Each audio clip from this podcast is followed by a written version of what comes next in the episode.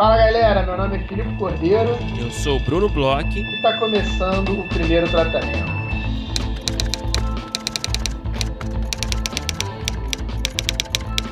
Fala, Brunão! Tudo bem? Olá, Filipe! Tudo bem? E você? Como é que você tá nesse final de ano? Brunão, tô ótimo. Tive uma temporadinha curta no Rio. É, hum. Peguei muito sol, tive quase que uma insolação. Muitos anos em São Paulo já. Eu não tô sabendo usar bem a praia. E fim do ano eu devo estar de volta por terras cariocas. Então eu tô, tô contente. Tá fazendo essa ponte solar. aérea? Tá fazendo essa ponte aérea no final de ano, né? É, esse dezembrão aí tá, tá ida e vinda, assim, essa ponte aérea Rio-São Paulo tá bem agitada. Sente falta do Rio, né? Ah, sinto, mas hoje em dia eu também gosto de São Paulo também. Você se encontrou em São Paulo, Felipe? Você se encontrou? Conta pra gente. Ah, não sei se a palavra bem é. Fala pra gente. Mas eu tô, tô bem à vontade também na, na capital financeira do nosso país. Tô, tô,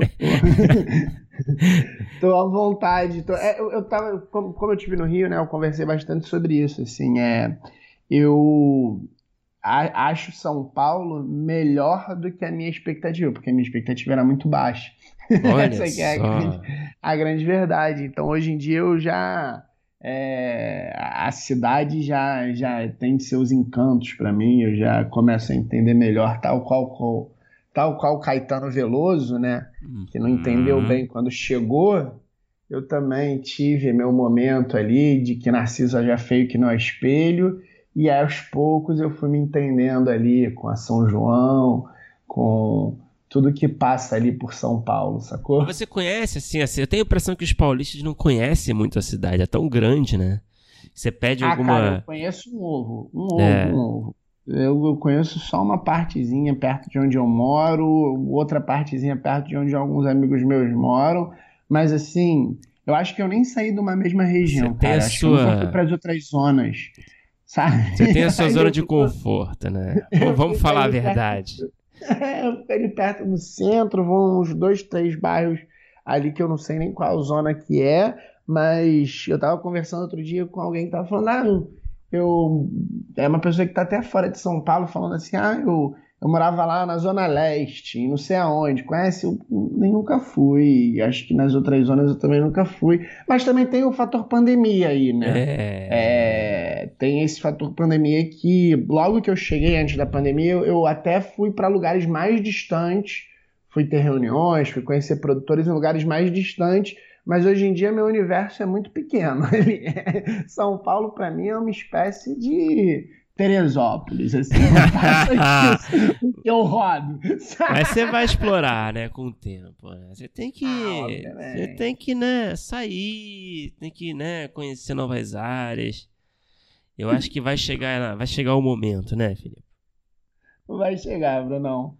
Agora vamos falar sobre o, o nosso grande assunto da nossa cabeça, Brunão, é, que é o Série Lab, né? Acabou, acabou de acabar aí o Série Lab. É, tiveram várias é, coisas incríveis, rodadas de negócio, mesas. É, foi mais uma vez um evento todo online. Eu sei que você teve rodadas de negócio interessantíssimas, mas o que a gente queria falar aqui não é nem só sobre é, a experiência Série Lab, é, é também sobre a experiência, porque é o seguinte é, os participantes, né, as pessoas que se inscreveram no CELAB, elas ainda podem conferir o que não conseguiram ver ao vivo, né, Brunão? Exatamente. As lives do Série né, esse evento maravilhoso aí que teve mais uma edição super bem sucedida. As lives ficaram disponíveis, estão disponíveis para os participantes assistirem até o dia 19 de dezembro na plataforma do Série Lab, ali no evento.serielabfestival.com.br. E cara, é, a programação esse ano, assim, é, foi demais, cara. Não Eles sei se você. Né? Porra, demais, cara. Teve até atrações internacionais, né? O Série Lab fez uma parceria, né? Teve o apoio da Embaixada da França e do Goethe Institute no Rio, do Rio de Janeiro, né? E tiveram vários painéis animais, cara. Só para citar um pouco do que rolou, né? Teve um dia, né, que foi temático, né, com a programação voltada é, para atrações francesas, né? Então foi um especial de séries francesas. É, o evento teve aí o, o, produtor Bruno Naon conversando com a nossa querida Bia Crespo da TDC Conteúdo. Eles falaram sobre a uhum. experiência de produção da dramédia francesa Mito, que estreou agora em outubro sua segunda temporada na Netflix, e também teve uma masterclass com o head de desenvolvimento do estúdio de boutique francês About Premium Content Studios, o Antônio De Roja, sobre o gerenciamento de equipes criativas e do desenvolvimento de roteiro. Olha só. E no dia 3 de dezembro teve uma programação voltada para produções alemãs. Você teve aí o Sala Aberta Tribes of Europa desenvolvendo um drama distópico alemão. Então você teve aí o showrunner Philip Koch conversando com Pedro Aguilera, que também já esteve por aqui, sobre a, a série original da Netflix Tribes of Europa. E também teve o Moritz Polter, diretor do selo de conteúdo premium Windlight Pictures e produtor de séries como Freud e Das Boot, falando sobre a produção de séries no cenário globalizado, onde ele conversou ali com o nosso querido Gustavo Gontijo, né? Produtor uhum. executivo de desenvolvimento da O2 Filmes, que esteve por aqui no podcast recentemente. Então, cara, foi uma programação que deu show, cara. É, foi demais é, sempre trazendo aí, inovando na Série Lab, sempre inovando aí com a programação voltada aí a séries de TV, trazendo convidados internacionais esse ano. E, cara, foi muito legal, a gente reforça aí que a, a, as lives estão disponíveis, né? Como eu falei, até o dia 19 de dezembro. Então não perca tempo, vai lá conferir que vale super a pena. E, cara, eu acho que eu, eu até botei uma pila no Gustavo, na Wanda, né? na, na, ali na, na rodada de negócio, a gente se encontrou no lobby. É, claro que não depende só deles, né? Depende do, do mundo. Mas eu espero muito que ano que vem, né, se tudo der certo, se a pandemia estiver mais controlada, a gente possa ter uma edição presencial, né, cara? Pô, tomara, eu tô, eu tô contando tempo aí pra gente ter esses eventos presenciais. É muito, muito, muito maneiro mesmo aí. Eu, tudo que, toda a galera que eles conseguiram trazer online. E é uma puta dica, né? Além né, disso tudo, tem bastante das coisas que rolaram. Agora há pouco tempo eu estava vendo os pitchings, porque eu não tinha conseguido assistir durante a semana, que era bem num horário que eu estava trabalhando bastante. Eu, agora aí nos últimos dias eu conferi os pitchings da galera também. É, é, é muito legal ver projetos novos, é divertido. É, montaram pô, bancas fenomenais. Então, assim, é, galera que se inscreveu aí, participou né, de rodadas, conseguiu assistir uma coisa ou outra, não perde a oportunidade, tá lá até o dia 19, é, é, é gostoso de assistir e pra gente sempre é importante, né? É, ver o que, que o mercado está falando, ver o que, que os roteiristas estão conversando. Esses eventos de roteiro são muito legais, assim, pra gente, né, Bruno? É, é, é eu sou, sou fãzaço dessa galera que levanta os festivais, Série Lab, o Rota, o eu, eu acho que eles são heróis mesmo, já tive a oportunidade de falar isso para eles, é, sempre reforço aqui no podcast, porque a gente sabe como é uma trabalheira, né, Bruno? É. A gente faz um podcast aqui, tem, sei lá, rodada de negócio aqui, que é uma das coisas que tem nesses festivais e a gente já quase enlouquece. É, cara. A galera levanta uma coisa gigante, uma semana com eventos, com um monte de coisa. É, é assim, de tirar o chapéu mesmo. É, pô, não, não, não é para se perder, né, Bruno? Não, exatamente. Então tá feito aí o, o convite pra galera conferir, quem não conferiu ainda, né, os participantes do Série Lab. E, e fica, né, nosso desejo, né, se tudo der certo ano que vem, que a gente possa estar lá, né, no Série Lab. É, e também no Frapa, também no Rota, mas também não quero criar é. expectativas. É. quero me animar muito não, né? Mas enfim, online tá sendo incrível também. E também, né, gente, eles tiveram um luxo aí, né, online, de trazer gente de fora também. Acho que tem, é, isso, né? tem algumas coisas lado, né? que são possíveis só online, né? Que são mais econômicas, uhum. digamos assim, né? É. Agora, Bruno, vamos falar do nosso episódio de hoje. Acho que episódio especialíssimo. É, a gente conversou aí com uma pessoa que é, faz um, um, grande serviço uhum. para nós roteiristas. É uma conversa que é, eu acho que também, de novo, volta e meia eu falo isso, mas depois de tantos episódios a gente tem uma conversa diferentona. Esse ano a gente já teve uma conversa com é, uma outra gente também, né? Mas mesmo assim, foi bem diferente do que a gente costuma ter aqui, foi bem diferente da, da Carol. É muito interessante em diversos aspectos. É muito, muito bom ver é, as pessoas se preocupando com a nossa profissão e às vezes tendo um olhar de fora de certas necessidades, de certos é, desafios. É, conta aí, Brunão, com quem que a gente conversou? Filipe, a gente conversou com uma pessoa que a gente estava para conversar há muito tempo, que a gente estava arquitetando essa conversa. A gente conversou com a Mari Brasil, que é produtora e agora faz esse belo trabalho de agenciamento de roteiristas. Então ela tem a Mari Brasil Agenciamento, uma agência que trabalha é, exclusivamente com roteiristas, né, que toca a carreira de roteiristas, é, que, que é voltada para esse público, né, esses profissionais, que é uma coisa rara, né? No nosso uhum. mercado. Uhum. Então, a Mari Brasil é uma pessoa com muita experiência né, na área de produção, sempre muito em contato com roteiristas. Então, ela falou pra gente, né? A gente adiantando um pouco do que a gente, do que você vai escutar, uhum. né?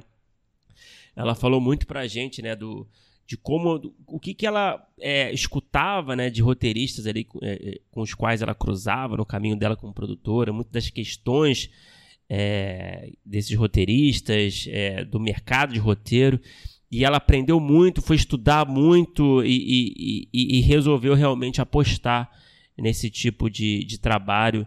É, ela conhece muito né, do nosso mercado, isso a gente ficou bem impressionado, né? Como ela, é. ela tem um conhecimento ali, uma propriedade sobre o que ela fala, que é bem impressionante, trabalha com roteiristas ótimos é, e tem acesso, né, contato a, a, roteiristas diversos do país, do país inteiro. É, foi um papo muito legal e, e diferente, né? É, sem dúvida. É, foi um papo diferentão. Ela trabalha em diferentes frentes, né? Ela tem três frentes principais assim de trabalho. Eu acho que é muito interessante da galera escutar. Vamos ouvir aí que foi bom demais.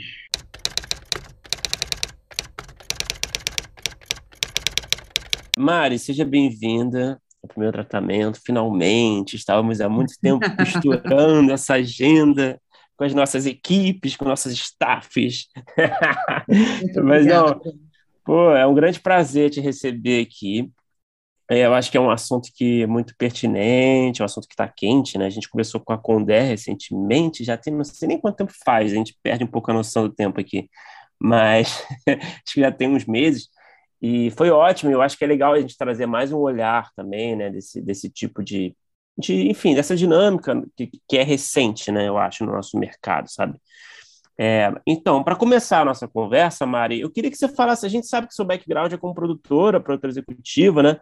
Eu queria Isso. entender o que, que, te levou, assim, a, a, a, o que, que te fez, assim, o que, o que acendeu essa chave, sabe, que te levou para essa nova função também é, de agenciamento de roteiristas, né? Que é, é, só, é só roteirista, né, que se agencia, né? Bom. Queria entender, assim, como é que foi essa, essa, essa essa transição, digamos assim?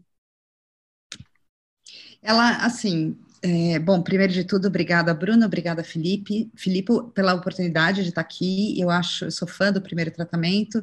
Eu saio para caminhar e escuto sempre. É, acho bem legal. A gente tem pouca literatura ou recursos, né? E um podcast, para mim, é que eu sou dos livros, né? mas a gente tem pouco acesso à informação e as entrevistas de vocês são ótimas. Eu acho bem, bem bacana e, enfim, que bom que eu consegui chegar aqui.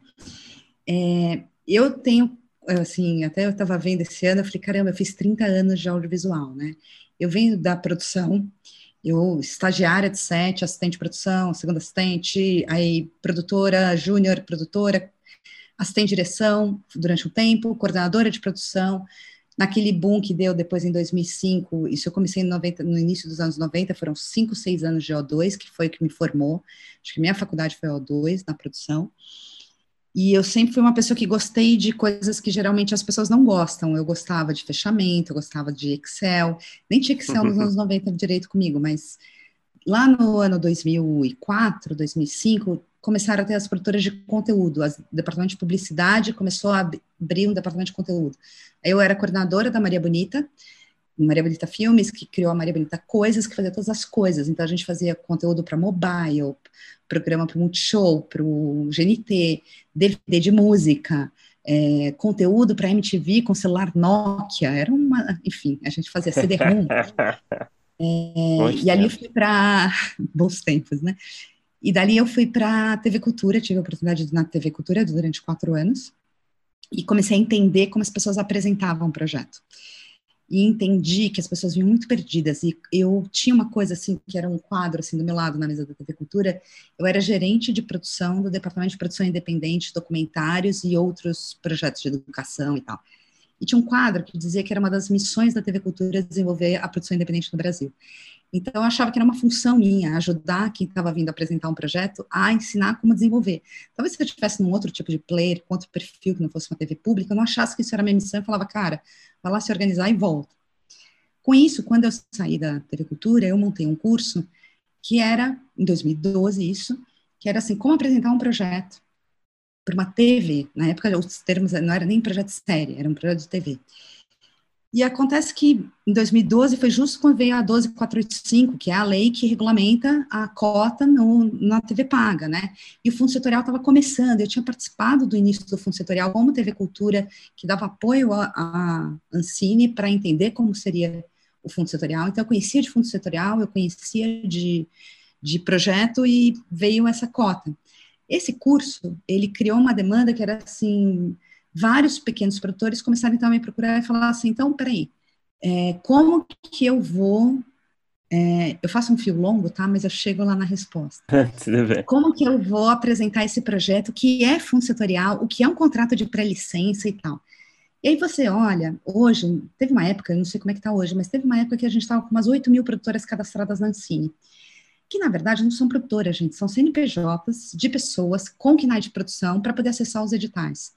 Só que essas pessoas muitas vezes são criativas, são pessoas de direção ou de roteiro. Geralmente os dois. O Brasil ele formou, ele forma em duas faculdades, né, que a gente tinha rádio, TV e cinema. Rádio, TV você ia trabalhar na emissora, na Globo, na SBT, na Record. Cinema é a produção independente. Então ele formou um mercado de produção independente que entende de cinema, em sua maioria. E que se pegasse ali quem queria ser produtor no último ano do curso, acho que raros queriam ser produtores, se é que algum da turma queria. A maioria era diretor, criador, uh, roteirista, fotógrafo, montador. Dificilmente a pessoa ia cair para a área de produção. Essa área forma muito bem criativamente, pouco em empreendedorismo, em visão de gestão de negócios. Então, essas pessoas, geralmente, e não é, um produtor não é um empreendedor, ele não é o administrador da empresa, isso existe o administrador da empresa, acabou que a gente tinha no final a pessoa mais próxima de uma administração é um produtor. Então, começou a ter os incentivos todos, muita gente abriu as produtoras, foi pleitear os recursos, não tinha conhecimento para entender direito algumas coisas. E um projeto audiovisual é um projeto caro. Então, você administrar 50 mil reais, administrar 100 mil reais, administrar 2 milhões, administrar 10 milhões, é uma pequena empresa. Está, é a gestão de uma pequena empresa num ano, às vezes, né? Então, eles queriam esse produtor executivo sênior, muitos queriam me contratar para que eu visse um projeto, isso e aquilo, e que ganhasse quando viesse e fechasse com o canal. Eu falei, bom, eu morro de fome daqui até lá, né? Porque de 100 projetos, 95 não vão fechar, por N questões, né? É, mas eu tinha um conhecimento de mercado, um conhecimento de produção executiva, de administração e organização e planejamento de produção, que eu acabei fazendo assim, ao invés de eu ir para uma produtora fixa, eu vou fazer o seguinte, vou é, ser uma produtora executiva num modelo de negócio tipo advogado. Eu cobro por hora e tem, aí vendia pacotes de horas, atendimento mensal, não sei o quê. Aí às vezes sentava, era aqui num Zoom, num Skype à época, duas horas para explicar o que era um contrato de pré-licença e fundo setorial. Eu trabalhava com orientação. Eu não fazia. Uma consultoria, né, basicamente. Né? É, mas é. é. que eu não fazia o, o orçamento para eles, eu não uhum, fazia. Entendi. De 2012 a 2018, essa foi minha vida focada então em desenvolvimento de projeto, atendendo produtores independentes, uma produtora executiva freelancer. A coisa cresceu, eu cheguei a chamar e criei com algumas amigas, a gente tem hoje um coletivo de produtoras executivas, que é com a Ariane Ferreira, com a Daniela Um e com a Milena Mandolese, que a gente chama com as quatro, e a gente atende a várias produtoras. É, nesse ritmo, que você não é fixo de uma produtora, porque quando você é fixo de uma produtora, se a Globoplay liga para você para marcar uma reunião amanhã, você tem que estar lá amanhã. Quando você é freela, você tem uma agenda mais móvel, o que permite você viajar. E era uma época de muita formação, então a gente tinha os laboratórios da Ancine, a gente tinha as formações nos festivais de cinema, muitas iniciativas do Sebrae pelo Brasil inteiro. E eu acabei sendo uma pessoa muito requisitada para dar aula de produção e ter a flexibilidade de agenda para poder ir lá dessas aulas de produção. Eu gostava de ensinar como planejar a produção de séries. E esse foi meu foco. Digo isso porque foi daí que começou a agência. Toda vez que eu viajava, eu viajava com roteiristas. Então, era eu em produção e roteiristas. Então, tinha sempre eu com roteiristas, eu com roteiristas, durante os eventos todos. E esses roteiristas, entre um café da manhã, um almoço... Muitos desabafos, né? Desabafos, dúvidas, tá certo isso? É. Por que, que esse contrato não sei o quê? Mari, me ajuda a ver, você cobraria isso? Eu, como faço orçamento, muita gente de equipe sempre me ligou para perguntar, Mari, você acha que eu estou cobrando pouco, estou cobrando muito? Porque eu via muitas planilhas. Até no curso de planejamento de produção de séries que eu dava, eu achava que o público seriam produtores que queriam entender de desenho de produção. Tinha muito roteirista nessa sala, que era para olhar um orçamento inteiro, do início ao fim, e tentar entender a parte que lhe cabe ali, e modelos de negócios. Né? E a gente tinha diversos modelos de negócio com artigo 39, terceiro, terceiro A, fundo setorial, primeiro A, era um, a gente tinha um outro momento do Brasil, né? Com a ausência de Estado, que a gente começou a ter a partir de 2018, eu entrei num conflito do que eu vou fazer da minha vida, né? Porque eu atendia esses 8 mil, assim, né? Essa produção independente, principalmente fora do eixo, que é a produção que se ferrou muito com a ausência de políticas públicas, né? A gente agora tem um mercado de streaming que dá ainda condições disso acontecer, mas o mercado de streaming é o topo dos players, e eles trabalham com o topo das produtoras. Antes a gente tinha uma variedade de tamanho de player muito maior, e aí os produtores menores trabalhavam com os canais menores, e a coisa fluía. Então, eu falei, cara, eu trabalho para os menores, eu tenho duas alternativas, ou eu vou para o mercado para os maiores de volta, eu vou trabalhar, né, eu comecei ali na O2, vou bater lá com a Bel ou com as outras produtoras grandes, ou vou para um player, o que, que eu vou fazer? E nessas viagens, o Thiago Dottori, que era, era da diretoria da Abra na época, já me falava, Mari, vira gente, vira gente. Eu, tenho, eu dou um crédito aqui ao Tiago Dottori, que foi o cara que falou para mim: você junta muitas qualidades que seria perfeito num agente. Você tem uma visão da produção, você tem uma visão do nosso trabalho, você sabe um, acompanhar esse desenvolvimento, esse desenho de sala, a importância, e você valoriza o autor. Tá, porque no meu curso de produção, a primeira linha do, do orçamento para mim é exceção de direitos autorais muitos orçamentos não têm essa linha. Então, a percepção do que é sessão de direitos autorais é diferente, assim, acho que é um, um trabalho coletivo, né? Então, a executiva, eu sempre perguntava quando eu ia entrar num projeto quem era o advogado. É um trabalho coletivo. Você tem que estar muito alinhado com o advogado. Mas o que o doutor falava da questão de eu, de eu fazer o agenciamento era a questão da visão como executiva mesmo do projeto. E como olhar o mercado como um todo, para onde a gente está indo. Eu acho que era isso que ele precisava. E eu falava, vai, doutor, mas eu, minha vida sempre foi ganhando dinheiro com produção. E eu preciso continuar pagando contas, mesmo que o mercado esteja assim. É, o que me dá dinheiro e onde eu estou é a produção. Não tem como eu estar numa produção e, na paralela, começar o um negócio do agenciamento. E eu não herdei dinheiro nenhum, não estava lá no banco, então que, como é que eu ia fazer para pagar conta? Então, comecei a desenhar a agência muito preocupada também em entender como é que ia ser o dia a dia disse como é que isso ia gerar dinheiro. Qual era o meu grande medo? Eu abro uma agência no momento que a gente está com uma ausência de trabalho enorme, vai vir um bando de roteirista para a agência e ninguém vai ter trabalho. E eu vou ser a pessoa que está gerando expectativa de gerar negócio para essas pessoas. Porque para mim a agência ela tem os roteiristas que vão ser agenciados. Isso é muito legal ter gente te procurando, é ótimo. Mas é muito legal que eu traga trabalho para quem está comigo. Senão essa pessoa daqui a seis meses está muito frustrada. E eu queria alinhar essa expectativa com quem fosse entrar na agência. Porque o momento do mercado era muito ruim. Isso era 2019. E aí eu resolvi, tive a oportunidade de ir para Londres, dar um tempo ali.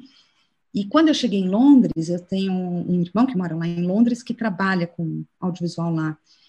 E ele falou: "Mas aqui todo mundo é agenciado". Aí ele começou a me colocar para falar com um bando de gente. Aí eu fui perguntando todo mundo, se você quiser o cara do After Effects, o cara do Boom, é todo, você não liga para as pessoas como a gente em produção é faz aqui, vai ligando para um por um. É? Não, então interessante, só porque é caramba, não, não fazia ideia que todos os, todos os departamentos, né? Todos os departamentos, não tem ninguém que não é agenciado na Inglaterra, não no resto da Europa. O resto da Europa, uhum.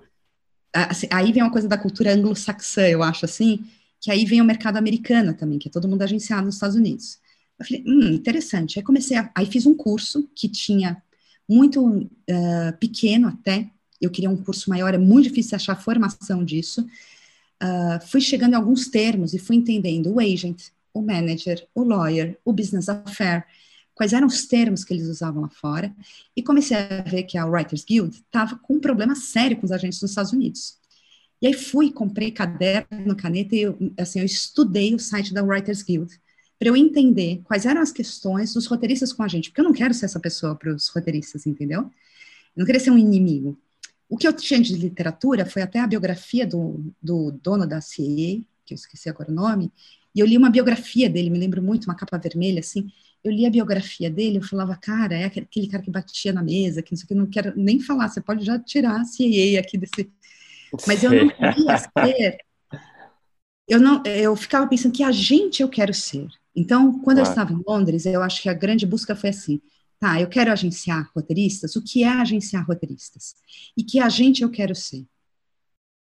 É uma logline que eu não cheguei até hoje, mas ao longo desse ano, que eu pedi para vocês me darem esse tempo para eu poder chegar aqui, eu descobri algumas coisas. Para mim, eu tenho muita clareza o seguinte: quem veio antes? Quem foi o patamar? Tudo isso, Bruno, porque você fez a pergunta de onde tudo isso começou. Então, é onde começou tudo isso começou junto com um grupo de roteiristas que tinha uma demanda, pessoas que eu sou muito, eu sou muito fã do ofício roteiro. Eu sou muito fã destas pessoas, do trabalho dessas pessoas. E eu sentei com essas pessoas, abri na minha casa no almoço, era eu e mais três roteiristas. O Felipe Santangelo, o Thiago Dottori e a Mariana Trent, Bastos. Sentei e falei, tá, vamos listar aqui o que vocês acham que eu posso fazer. Vamos listar o que eu não quero fazer, eu quero fazer. Muito construído ali, costurado com eles.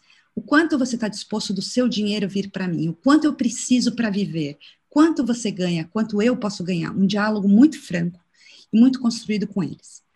Então, na minha base, se eu pegar ali a fundação dessa casa, digamos, ela é como atender os roteiristas. Que eu via que havia uma questão. Eu, como executiva, já entrei em reuniões que eu falava que o roteirista não aceite, que o roteirista não aceite, porque isso daqui não tá errado. E eu entrava, o roteirista aceitava, eu falava, caralho, ele podia estar tá com uma condição melhor, ele podia pleitear tal coisa, ele não tá nem vendo no contrato que ele podia pleitear isso.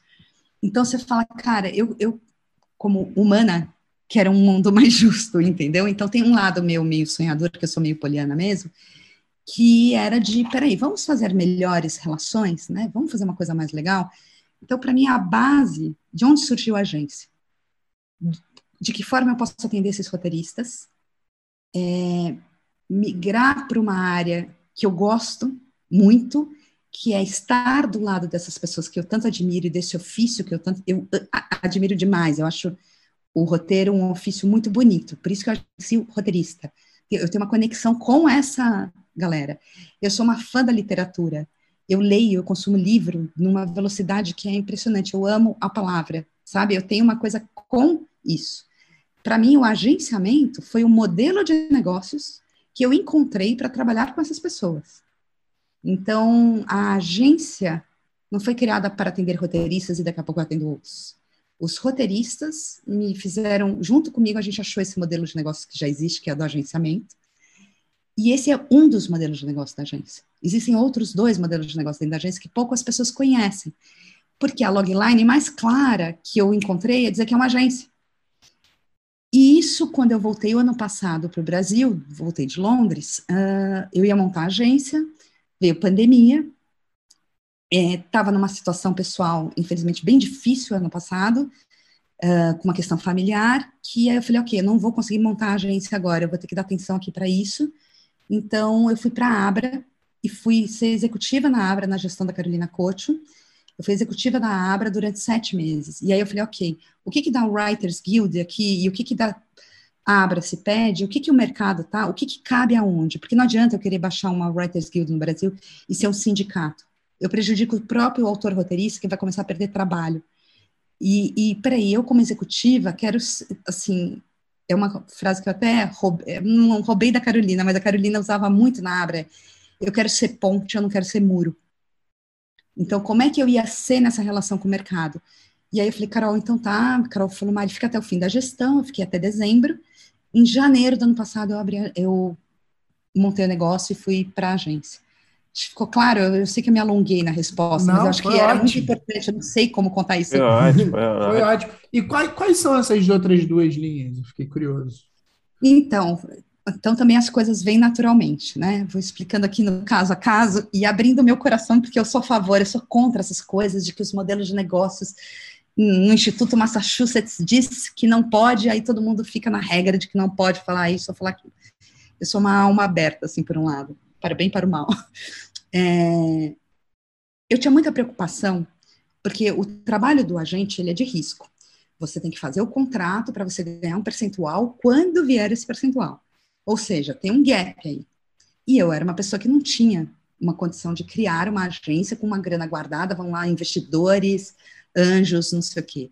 Então eu criei um serviço que, até porque quando eu, eu entrevistei muito roteirista para entender o que eles queriam, muitos me disseram, eu não sei se eu quero um agente, porque se for para eu ficar exclusivo, eu acho que eu já tenho meu networking e eu talvez não precise, eu não queira, eu queira só em algum momento.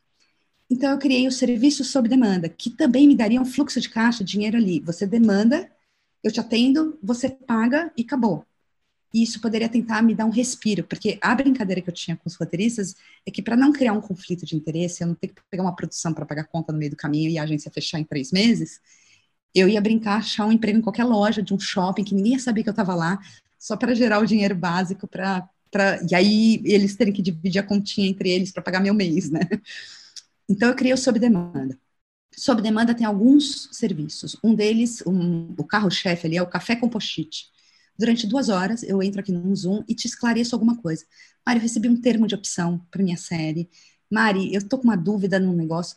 Questões negociais executivas. Eu não substituo um advogado, eu não sou advogada.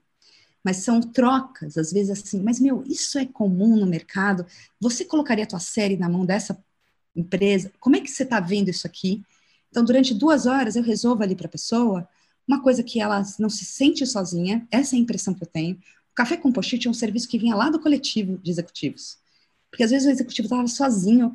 Será que eu faço um esquema 5 para 2, 6 para 1? Com que, coisas muito estratégicas, muito importantes e que geralmente ficam na mão da gente sozinho, entre quatro paredes. Você está lá escrevendo seus roteiros, você não está vivenciando o mercado eu tento trazer nesse café com post-it o mercado para esse roteirista. Então, eu, eu vejo assim bem é, o roteirista, eu no meio e o mercado. Eu trago o mercado para o roteirista e levo o roteirista para o mercado. Tem gente que, por exemplo, está numa mega negociação. Mari, você faria um agenciamento pontual para mim? Aí eu criei o agenciamento express, muito específico, para situações muito específicas. Qual é a diferença? Eu não vou no risco. O sob demanda são, presta são prestações de serviço, ponto só que exclusivas para a gente roteiristas, tá? Que, e aí também tem isso, tem muita gente que não é agenciada e me pergunta, mas como você pode me ajudar nesse negócio? Não pode, só se eu for uma agenciada sua? E aí eu fui criando serviços, aí eu falo que se nada der certo eu vou inventar nome de esmalte, porque eu fui inventando esses nomes, agenciamento express, café com pochete. e esse serviço me permitiu também atender uh, eu tenho um pé na formação, né? Eu venho da formação dos laboratórios. Então, em janeiro, eu liguei no Projeto Paradiso, falei com as meninas do Projeto Paradiso, falei, cara, beleza, vocês estão aí na formação das pessoas para roteiro, como é que essas pessoas chegam no mercado? Pô, Mari, você não quer dar uma consultoria, dar uma palestra de horas? O que, que a gente pode fazer? Então, fui criando serviços para atender. Então, eu fiz isso com o pessoal do Projeto Paradiso, eu fiz isso com o pessoal do Fulbright do New Voices, eu fiz também aula ali com o pessoal do Collab Narrativas Negras da Netflix, que é para ajudar essa galera que está num momento de início de carreira ou com alguma questão, ela, eu, essas instituições me financiaram para trabalhar com eles, né? E aí, esse é o, então esse é o sob demanda. Então eu tenho o agenciamento e eu tenho o sob demanda. O agenciamento é o clássico exclusivo comigo, a partir dali tudo daquela pessoa está comigo. O sob demanda é eventualmente, pontualmente e tudo mais. Outra forma é o que eu chamo hoje de banco de roteirista. Eu nunca pensei em formar isso. Esse nome veio até de uma coisa que a gente estava na Abra discutindo e tal. Mas isso surgiu naturalmente. Eu, quando as pessoas começaram a ouvir falar, eu, dia 7 de janeiro desse ano, eu chamei uma reunião dos roteiristas lá que tinham começado comigo, falei para eles, convidem pessoas que vocês confiam, eu vou fazer uma apresentação de como é o modelo de negócio da agência, e eu vou assinar até dia 30 de janeiro com 10 pessoas. Aí eu vou para o mercado durante um ano, entender o que é trabalhar com 10 pessoas, se é muito, se é pouco, se eu morro de fome, se dá certo, vamos lá. Aí assinei até 30 de janeiro com essas 10 pessoas. Em fevereiro eu mergulhei na vida dessas pessoas. Eu fa... tenho um formulário gigante que eu sei tudo, papagaio, cachorro, tudo. Com quem já trabalhou, que projetos tem. É uma imersão que eu fiz para poder levar essas pessoas para o mercado, né? E aí, em março, eu fui para o mercado. Só que nisso eu fui atropelada. Em fevereiro já estava fechando contrato, aí começou a me ligar um monte de gente perguntando: Mari, como é que funciona o agenciamento? Eu sou roteirista, como é que funciona o agenciamento? Isso é uma demanda diária que eu tenho. O que, que eu fiz? Como eu sou uma pessoa organizada do Excel, eu criei um formulário no Google Docs que eu falava: olha, ah, você vai abrir para novos? Eu falei, não sei, não tinha a menor ideia, gente. Era meu segundo mês, eu não engoli o manual do agenciamento, entendeu? Eu não fiz Harvard para poder montar essa agência. É, e aí eu peguei e criei um formulário do Google e as pessoas se inscreviam ali. Então, Juliana Colares, por exemplo, que está na agência, foi a pessoa 1 um desse formulário. Quando eu abrisse a agência de novo, ela era a pessoa 1 um para eu chamar, de acordo com as informações que estavam ali. Só que isso passou de 150 nomes. E aí, porque eu criei um PDF, a pessoa quando me liga e me pergunta, Mari, queria saber mais do agenciamento, eu já adianto, eu, olha, no momento não estou atendendo novas pessoas, mas está aqui como a agência trabalha, manda um PDF e falo, se você quer se cadastrar para uma hora, você ser um agenciado, se cadastra nesse link. Só que o que, que, aconteceu? Eu comecei a ir para o mercado e me apresentar, então, por exemplo, Heitor Dália, Varejito. Mari, precisamos de roteiristas assim, assado. Aí eu ia lá para os agenciados, eu vou para os, prioritariamente, sempre que eu tenho uma demanda, eu vou para os agenciados. Não havendo nos agenciados o perfil que estão buscando, ou disponibilidade de agenda. Aqui bate muito. Eu sou um Tetris para essa disponibilidade de agenda eu vou para o banco. Porque às vezes acontecia isso naturalmente, eu chegava e falava, fulano, olha só, eu tenho, você falou, eu não tenho aqui na agência, mas, cara, tem uma pessoa que eu acho que é o perfil, essa pessoa chama tal, se interessa, e se eu ligar para essa pessoa e ver se ela tá afim, ah, super me interessa e tal. Acabou que eu ligava para as pessoas, trazia para uma entrevista, aí a pessoa falava, Mari, você toca esse contrato para mim? E aí eu vi nisso um modelo de negócio, que é, uma espécie de casting de roteiristas. O Heitor usou o termo headhunter, e eu falei, pelo amor de Deus, eu, eu preciso sair desses termos. Tem gente que fala de coach, enfim. Ah, o que vem virando? Um, um, banco de roteiristas, em que pessoas que não, não vão, os agentes, eu quero que cresça e que venham mais agentes para atender mais pessoas no mercado, mas uh, um, tem muita gente que eu conheço, ela não só preencheu o formulário, são pessoas que eu conheço do Brasil inteiro, de quando eu rodava. Então, gente lá de Belém do Pará, gente de Porto Alegre, gente de Cuiabá, que o nome ali não é só uma pessoa numa lista para mim, eu conheço aquela pessoa. Eu recebo material deles, eu tento passar para um doctor em algumas pessoas, vejo alguns trabalhos daquela pessoa, antes de apresentar como alternativa numa sala. Então, às vezes me ligam os executivos das produtoras, é, às vezes eles querem um assistente de sala. E eu acho assistente, aí a gente tem um capítulo à parte que eu vou falar depois de assistente de sala. Mas, assim, é uma busca e qual é meu foco? Que eles me vejam, pensem em roteirista, pensem em mim. Pensem nas pessoas que trabalham comigo, nos talentos que trabalham comigo, e saibam que eu estou pensando num, num, todo ali junto, pensando naquela sala como um todo. Eu, quando fiz um formulário de um roteirista, e peço muita informação pessoal, é que, para mim, são duas coisas que estão entrando numa sala, ou estão escrevendo um filme. É a técnica daquela pessoa com quem é aquela pessoa. Então, se eu não conheço daquela, e às vezes o que me faz pensar naquela pessoa é, são, é de onde ela veio, onde ela morava, o que ela fazia, o que, que ela respira, quais são os conhecimentos, porque isso vai para o roteiro dela, né? É um trabalho muito personalíssimo, é um trabalho muito. É um trabalho criativo, não é um trabalho técnico, né? Enfim, e aí eu, esse banco foi crescendo. As pessoas vão se cadastrando, elas, ao se cadastrarem, estão cientes de que eu posso apresentá-las num casting, que eu vou ligar para consultar se ela quer ou não, não de forma não exclusiva, ou seja, ela pode estar em outros lugares e tentar os trabalhos dela. Eu já li em expectativa e já digo que não é super comum acontecer, não fique na expectativa, porque não é fácil. Quisera eu ser essa pessoa que gera um milhão de reais para todo mundo. É, mas é uma oportunidade. E se rolar, eu vou agenciá-la pontualmente, porque o próprio produtor que me ligou também sabe que isso é uma facilidade, vai lidar comigo, a gente vai resolver aquilo, e eu vou ter meu percentual em cima do contrato daquela pessoa. Ponto. E teve, quando teve o primeiro, eu fiquei felicíssima, assim, eu falava, ah, isso aqui existe mesmo. Então, isso foi meio que acontecendo. Então, hoje, eu diria assim, é quase como se eu tivesse uma casa com roteiristas, de diversos perfis, eu nunca, nunca pensei que a agência seria só de roteiristas muito bem no mercado, eram pessoas que estavam em perfis de início, é muito bom se construir junto, né? É, e aí, eu, o banco tem tudo, e tem os assistentes também, e aí, nas conversas com as produtoras, Mari, você tem assistente, você tem isso, você tem aquilo, tem alguém que é de Belém do Pará, tem alguém de Minas, tem alguém de não sei aonde? O banco me ajuda nisso. E eu acho que isso só ajuda para todo mundo. Tem gente que brinca que diz que é o Tinder do roteirista com as produtoras, né? Então, são esses três modelos, resumidamente aqui, eu sei que eu falo muito, mas resumidamente. Agenciamento exclusivo para algumas pessoas. Banco de roteiristas para pessoas que não são agenciadas e não são exclusivas.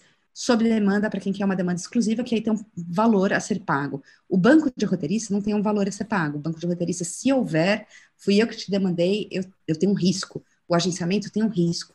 O sob demanda, Claro. Ele é, ele tem uma garantia mínima para um agenciamento que você me pede, tem um valor a ser pago caso o contrato não vá adiante.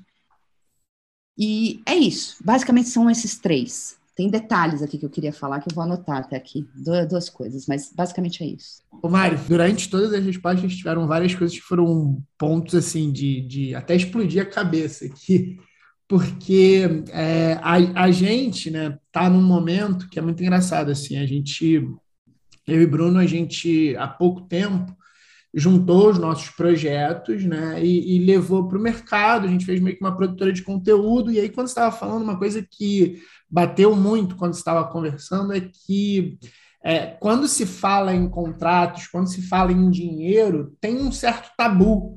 É, a, a, a, gente, inclusive, num primeiro momento, quando a gente fez a, a produtora de conteúdo, tem uma coisa que, gente, que, é meio parecida com o que você contou, que a gente, num primeiro momento, a gente não quis pegar projeto de ninguém de fora, a gente quis pegar nossos para entender exatamente assim, como é que funciona, como é que é essa coisa do mercado, quanto tempo, para a gente não amarrar projetos das outras pessoas, porque a, no, nosso foco é totalmente diferente, não é no roteirista, são em projetos.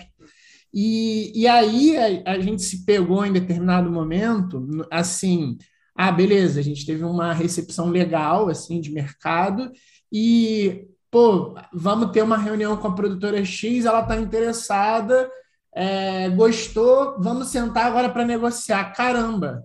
É, como é que é essa negociação? A gente tem o que, que a gente. E a gente passou a conversar. Tem jogo, né? É, a gente passou a conversar com alguns outros produtores, amigos nossos, produtores de conteúdo, principalmente roteiristas, porque é, nós somos roteiristas e não uma produtora que consegue fazer um production service até o final, então também tem isso que é um pouco diferente. E, e, a gente notou como é, as pessoas se falam um pouco, como é importante uma, figuras que, que ajudem, orientem, que, que até, de certa forma, e eu acho que é o que você faz, acabem protegendo e valorizando o nosso negócio. Sim. E aí eu queria te perguntar, até por conta de toda essa nossa experiência, o que, que você acha que o roteirista mais se ferra quando ele vai assim, porque assim, por exemplo, é, eu e Bruno, eu acho que a galera que nos escuta e muitas das pessoas que já passaram aqui pelo podcast, é, nossa, a gente já passou por muita roubada muita roubada. Assim, o roteirista ele passa por muita roubada. Ele foi daí que nasceu a agência, foi dessa demanda, né? Como é que eu posso não me ferrar tanto, com, são, são uns contratos assim, quase que de adesão, é uma coisa assim, muito e, e historinha, não sei o quê. Eu queria saber onde é que você acha que a galera mais se ferra, assim, você nota que o roteirista, porque assim, é muito louco, a, a nossa profissão é uma profissão que é, ela trabalha muito com criatividade e sonho, assim, e, está muito numa ponta. Então, a gente ser meio que levado na lábia é meio fácil, eu acho, sabe? Olha, Qual é um único? Eu não diria, eu queria falar de um contexto, tá? Não tem um único ponto. Eu acho que tem algumas coisas. Eu lamento que nas formações que a gente tem acadêmicas não exista é, visão de negócio dentro em qualquer coisa criativa. Isso vale, por exemplo, acredito eu, para odontologia. Eu não sei, eu nunca fiz odontologia, nunca perguntei para quem fez odontologia se em algum momento há gestão de consultório. Porque o dentista vai lá, aluga a salinha dele, não necessariamente ele sabe cobrar. Então, assim, não é uma questão dos roteiristas, do nosso setor. Me parece que essa gestão, gestão, é uma coisa que não é muito valorizada de uma forma geral. Ah, quem faz administração de empresas faz para tudo. Falta essa visão de administradores no nosso setor, uh, porque, na, por exemplo, a produção não é um cargo valorizado dentro do nosso setor. É glamouroso você ser diretor, fotógrafo, montador, telheiro, mas não é glamouroso você ser produtor. É uma pena. É impressionante como eu fazendo orçamento, os cargos que eram de gestão de pessoas e coordenação, sempre assim, ah, é um coordenador, um gerente, um gestor. Gente, desculpa, o mercado corporativo valoriza demais um gerente, um coordenador e um diretor. No nosso setor audiovisual, parece que o que é valorizado é quem entrega algo criativo. Tá ali aquele desenho do cenário, tá ali aquela fotografia, tá ali aquela direção. A produção fez o quê? Eu já eu cansei de explicar o que eu faço quando eu era produtora. Mas Mariana, o que, que você faz no dia inteiro? Eu organizo tudo isso que vocês estão vendo. Então a visão da produção ela é muito desprezada e a produção é o que há de mais ligado e mais próximo do nosso setor ao empreendedorismo e à gestão. E aí a gente lida com números, a gente lida com contratos, a gente lida com coisas que, em teoria, ninguém gosta. É, eu vejo que isso só prejudica qualquer pessoa da área criativa. Então, até uma faculdade de artes plásticas. Quem recebe uma aula básica, básica que seja sobre direito autoral na faculdade. Começa daí. Você sabe o que você está negociando? Tem gente que fala, Mari, mas em dois, três dias eu termino isso, mil reais pagam. Mas eu não estou falando de dois, três dias de trabalho, isso é prestação de serviços, você está cedendo seus direitos disso que você criou. Tem gente que me liga, Mari, mas é só fazer duas, três páginas da Bíblia de venda. Não, é criar, é criar isso, isso é uma coisa não vista como valor, não é valorizada. É criar uma coisa. Se é duas a três páginas e você paga 500 reais, você contrata uma datilógrafa, não um roteirista. Não é lauda. A criação, acho que a base é criação. Compreensão de direito autoral. Gente, eu recomendo, leiam a, a lei do direito autoral. Ela não é difícil. A outra coisa é que a compreensão dos termos, das palavras, por exemplo, o termo licenciamento e cessão é um mistério para muita gente. O que, qual a diferença de eu licenciar, que é um, uma autorização, a uma cessão, que é uma transferência? Um contrato de licença é uma coisa, um contrato de cessão é outra. Tem gente que copiou e colou, muita gente da produção independente, quando não tinha dinheiro, ou da produção independente menor, que pegava fazer um copia e cola do termo de autorização de uso de imagem para ser o termo de cessão de direitos. Uma loucura completa. Porque a gente está em formação, Filipe. Eu não digo para você que é um erro dos roteiristas. Eu acho que o mercado está em formação. E a cadeia toda, de players a roteiristas, não de players a roteiristas, parece que de players a produtores, a roteiristas, ao fotógrafo, ao montador, todo mundo está em formação para entender melhor esses contratos, entender melhor o que está em jogo numa negociação. Eu acho que uma das minhas funções é mostrar o que está em jogo e nunca é só o cachê. Nunca é só o cachê. O cachê é um dos itens. Eu estava agora fazendo um contrato para uma rede que eu quero ver o cronograma, qual a equipe que ela tem, quem diz que esse cronograma dá. Aí a pessoa virou para mim e falou assim: Mas peraí, você não está negociando a rede? Eu falei: Eu estou negociando as condições de trabalho dessa rede. Isso passa pela equipe que ela vai ter. Eu discordo, esse cronograma não vai dar. Então, assim, isso tudo está em jogo. Você tá, assim, o que eu quero é que os roteiristas assinem contratos que eles estejam cientes do que eles estão assinando, mesmo que não seja o melhor negócio, porque às vezes é de graça, às vezes é num prazo fodido, mas eu tô ciente, eu não tô tomando bola nas costas. Então, tem o gente que combinado não sai caro, né? O combinado não sai caro. O problema é quando você não sabe, né? Quais são as regras do jogo e você tá ali Exato, e você tendo ciência do que está em jogo, e como é que eu tenho ciência do que está em jogo? Primeiro, você precisa saber do mercado que você está. Isso nesse mercado é pouco. Porque, gente, quanto custa a sessão de direitos de um argumento de um longa? 10 mil, 50 mil, 100 mil, 200 mil, 1 milhão. Tanta coisa está em jogo para esse valor. Quem é você como roteirista? Acho que tem algumas coisas. Então, compreensão de sessão de direitos, sendo mais, voltando atrás. Compreensão de sessão de direitos, compreensão de quem é você atualmente no mercado. Porque roteiristas, existem perfis diversos de roteirista, gente. Entender que você está num perfil para apresentar um projeto para um player bacana, apresentar um projeto para um player menor, não apresentar projeto estar numa sala. Que gênero eu gosto de trabalhar? Quem é você nesse mercado? Você precisa entender. Aí tem gente que fala, Mariana, tem que ir para terapia para poder responder as suas perguntas. Isso está lá no meu formulário, né? E como está o mercado hoje? Eu posso ter esse valor, mas ele no momento não está acontecendo. Ou eu posso ter esse valor, mas esse projeto não tem verba para pegar. Então, tem gente que brinca e diz que eu faço tradução e legendagem, que eu faço acessibilidade. Eu faço eles olharem para o contrato deles uh, e digo aqui, ó, vamos abrir aqui esse contrato, vamos entender o que você está assinando.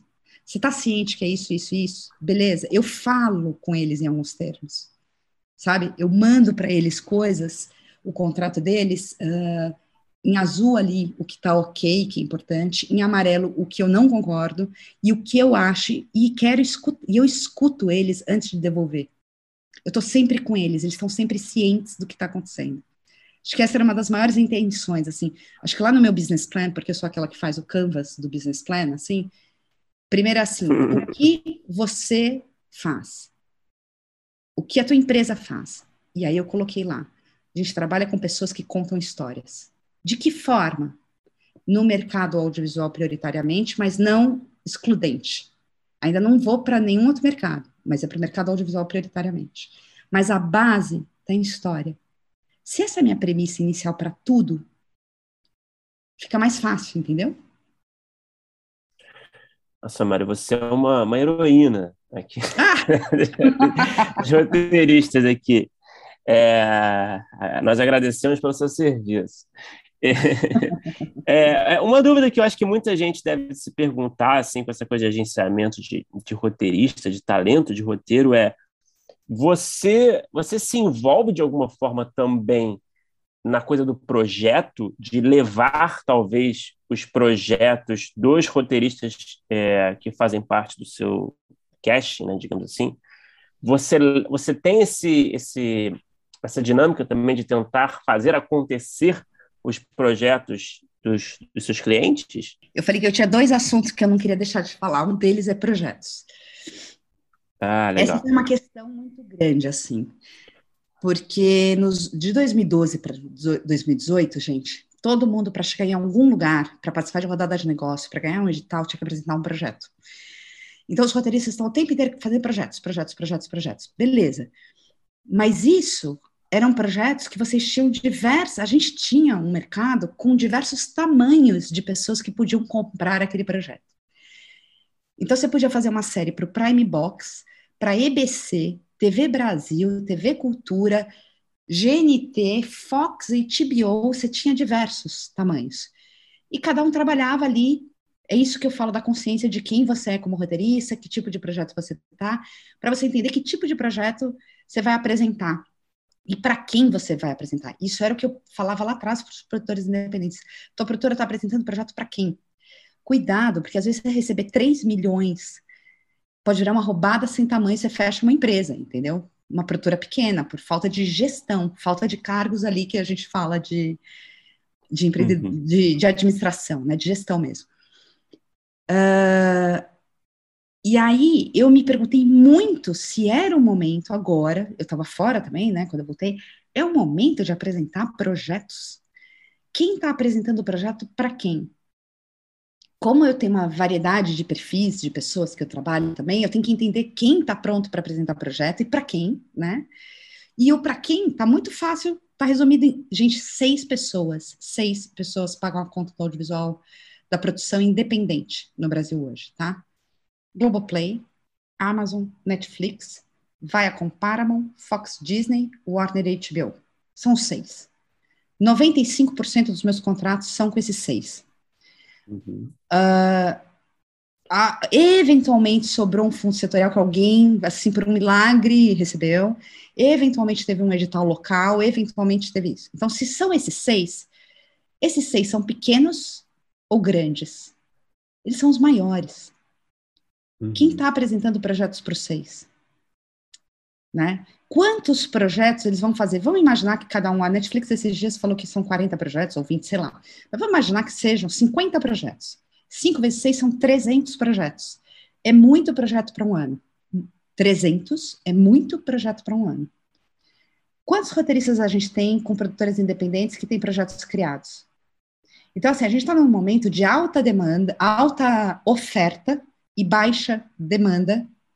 Baixa não, né? Eles querem. Mas aí eu também me pergunto assim, desses, vamos supor que a gente estivesse no Brasil, ah, se eu tenho 8 mil produtores independentes, que eu tenha 8 mil projetos para fechar 300. Desses 8 mil projetos, quantos estão prontos para fazer parte desses 300? Qual é o grau de demanda? E para mim, projeto é apresentado para player, sempre foi apresentado para player pela produtora. Então, para mim, quem representa projeto no mercado sempre foi a produtora. Agora, a gente está num novo modelo. Esse era o jeito de fazer. Você fazia um contrato de pré-licenciamento com uma produtora, e às vezes era a tua. Só que com o streaming, é a tua, do autor, o seu CNPJ do autor? Da agência não, né? Mas é do autor. Então, assim, esse é um modelo de negócios novo e que eu combinei o seguinte com os roteiristas. Eu cheguei, demorei muito, como eu era produtora executiva, dia muita gente, todo mundo falava, você não precisa me agenciar, não, só pega os meus projetos. Então, assim, demorei para chegar nessa frase, mas a frase é, eu não agencio projetos. Eu agencio autores roteiristas uhum. que têm projetos e eu trabalho com eles os projetos deles, seja para apresentar para produtoras, seja para apresentar para players. Porque hoje no mercado, os players recebem projeto do autor, não é um problema fazer uma fase 1, em que é você achar ali a Bíblia, o episódio 1 e 2, junto com o player, e depois entrar uma produtora, por exemplo. Isso não é um problema. Outras, outros agentes têm outros modelos de negócios, a Condé até falou aqui, o packing que eles fazem e tal. Como eu não agencio os outros talentos, para mim é apresentar não no intuito de concorrer com uma produtora. As produtoras parceiras, pode ser que eu vire para eles e fale, cara, tem um projeto aqui que virou, eu quero você comigo. Mas essa fase 1, um, a intenção é que a gente fizesse junto com os players. É, tem umas questões, se adianta fazer ou não, porque muito dificilmente é uma pessoa sozinha que criou e só ela vai tocar. Existe um gerenciamento de pessoas a ser feito ali, uma equipezinha para ser contratada. Às vezes são dois, três roteiristas que são de outras produtoras, de outras, desculpa, de outras agências. Então eu tenho projeto que eu falo com a Nina, tem projeto que eu falo com a Ilana. Eu vou, é, cada um está num agente. E para o player é muito ruim falar com os dois, eles querem resolver. Então põe uma produtora aqui no meio para resolver também isso e depois ela, ela uhum. produz. Então assim, eu cuido. Não existe sob demanda, nem existe banco de roteirista para projeto. Projeto é uma coisa que eu trabalho exclusivamente com quem eu agencio. Não posso apresentar um projeto numa, de uma produtora para um player, uh, de, um, de um autor para uma produtora ou para um player, sendo que eu não estou lidando no dia a dia com essa pessoa. Eu, eu, os agenciados, eu falo toda semana, em sua maioria. Se não falar, há um acordo nosso. Eu tenho uma vez por mês eu sento com eles e atualizo como as coisas estão. Então, ele pode estar enlouquecido ali na sala, cheio de trabalho, eu não fico sem falar. Todo mês a gente se fala. Essa reunião de mensal atualiza a gente muita coisa, a gente fala dos projetos pessoais, eu estou perto deles ali, vendo os projetos na paralela do dia a dia, porque ele, foi uma das coisas que eles me, me trouxeram. A gente se perde no dia a dia e acaba não evoluindo nos projetos pessoais, tá? Então vamos tentar atender essa demanda deles. É, mas também é o momento da gente apresentar projeto. E aí, às vezes, eu vejo, uma, uma dica que eu daria para os roteiristas, eu vejo gente com 5, 10 projetos. Desculpa, gente, foca em um a três. E, primeiro de tudo, entende se você está no momento de apresentar projeto, porque hoje só se trabalha com os grandes. Eu vejo muita gente falando, ah, mas a gente está naquela panelinha das 10 produtoras maiores. Gente, uma série hoje, em média de ficção, vai de 10 milhões para cima. Você tem condições de gerenciar 10 milhões de reais? você quebra a sua produtora. Tem horas que às vezes é uma benção de algumas coisas. Então busquem parcerias, né, como produtores independentes, parcerias com grandes, sejam a produtora que vai dar base para quem for para Pernambuco, isso não quer dizer que o de São Paulo só que vai ganhar dinheiro. Não, mas é que no momento, e eu já vivi, eu comecei nos anos 90, eu fazia publicidade. Não tinha outra coisa. Publicidade institucional. Não tinha o mercado independente como tem hoje. Ainda que não estejamos nas melhores das relações e que os streamings são grandes, vêm de uma indústria americana, com outro conceito de direito autoral, com outro modelo de negócios, estão gerando muito emprego ainda. Não é? Nem por isso eu vou aceitar todas as condições, nem por isso eu não vou questionar as coisas. Mas a gente tem que estar entre saber jogar o jogo e também não aceitar determinadas condições. É um meio termo. É fazer o melhor negócio possível dentro do que a gente tem. O Mário, é, a, a, resposta que você deu foi bem interessante por alguns motivos. Assim, é, a gente está num momento que ele, ele é, por um lado, é bom, é o que você falou, os streamings eles estão aí, tem esses players grandes, mas por outro lado, principalmente por conta de tudo que foi destruído aí, de, de leis e etc., a gente está. Eu, eu, eu tenho essa impressão que a gente está vivendo um, um, momento que é, por um outro lado, péssimo. Porque péssimo. A, gente, a gente tem, é o que você falou, a gente tem seis grandes players que, é, com o tempo, se continuar assim e não tiver nenhuma, a gente está abrindo mão de fazer uma regulação com streamings, isso é um absurdo. É, é com, com o tempo, eles vão é, controlar preços, vão, vão manter um círculo muito fechado de pessoas que trabalham. Tal. Eu acho isso tudo muito ruim. E aí, é, e o pior de tudo, para mim, é, é, é como está matando é, é, esse outro tipo de produção um pouco mais barata que a lei do audiovisual dava condições de fazer em vários sentidos para mim, tá? Porque assim, hoje em dia, por conta da morte da lei do audiovisual, é, não tem incentivo para canais menores poderem fazer produções mais criativas, é, lançarem pessoas no mercado audiovisual novas. É, fica tudo um pouco, fica um pouco não, fica bem separado assim. Você é, tem que ir do zero ao 100 muito rápido, porque é isso, você não tem mais condição, como você tinha antigamente, de lançar séries no Canal Brasil, com uma linguagem diferente, com um valor diferente, mas que é, tinha uma lei de incentivo que conseguia manter de pé esses projetos. E aí minha pergunta é: você tem alguma, alguma resposta ou algum direcionamento dentro da, da, da empresa é, para olhar para as pessoas que estão começando no mercado, ou dicas que sejam, porque uma das coisas que, para mim, é pior dessa história toda é que a gente perde um pouco a chance das produções de entrada, vamos dizer assim. Então, é, é por exemplo, o Zico Góes falava muito sobre isso para roteiristas, para pessoas que estão é, iniciando no mercado. Ah, vai num, numa produção de entrada. Para mim, que estou hoje em dia na Fox, na época ele falava que estava na Fox, mas antes ele estava na MTV, Sim. não vale a pena eu apostar numa pessoa que está começando. Quando eu estava na MTV, eu apostava em um monte de gente que estava. Então, vai bater num canal um pouco menor. Mas hoje em dia, a gente está num lugar que Simplesmente esses canais não têm como, como fazer. Exatamente isso que eu estava falando. E aí, minha questão é: tá... e aí? Quem, quem tá, tá começando, o que que faz? Porque a gente é, é muito louco, né? A gente escuta isso. Ah, o mercado está aquecido, tem uma demanda enorme, faz-se séries no Brasil como não se fazia, sei lá, nos últimos 20 anos, que antigamente talvez só a Globo, e aí a, a HBO, quando vinha aqui, fazia séries grandes, mas beleza, como é que um cara que está chegando agora vai entrar numa série grande? É muito complicado. O que, que, que vocês olham para isso e como é que essa galera faz? Vamos lá. É... Eu não sou Estado, tá? O Estado deveria olhar para isso, né? É, não, então, óbvio, assim, óbvio. É, inclusive, é um é... pouco de provocação até essa pergunta. Não, super. Tá? Eu vou essa resposta vai ser longa. E primeiro de tudo, duas coisas que eu queria deixar bem claras aqui, porque as pessoas quando escutam às vezes uma aula ou escutam um podcast, elas veem pessoas que estão no setor há mais tempo e tal, é assim, nada está escrito em pedra aqui. Porque como eu estou falando de mercado, e mercado é que nem um mar, gente, tem ondas que estão ali em cima e tem ondas que estão embaixo agora, sabe? Eu já vivi, eu tenho 30 anos de mercado. O que eu vivi no início dos anos 90 era um mercado, 2000 era outro, 2010 era outro, agora 2020 a gente está em outro, né? As décadas.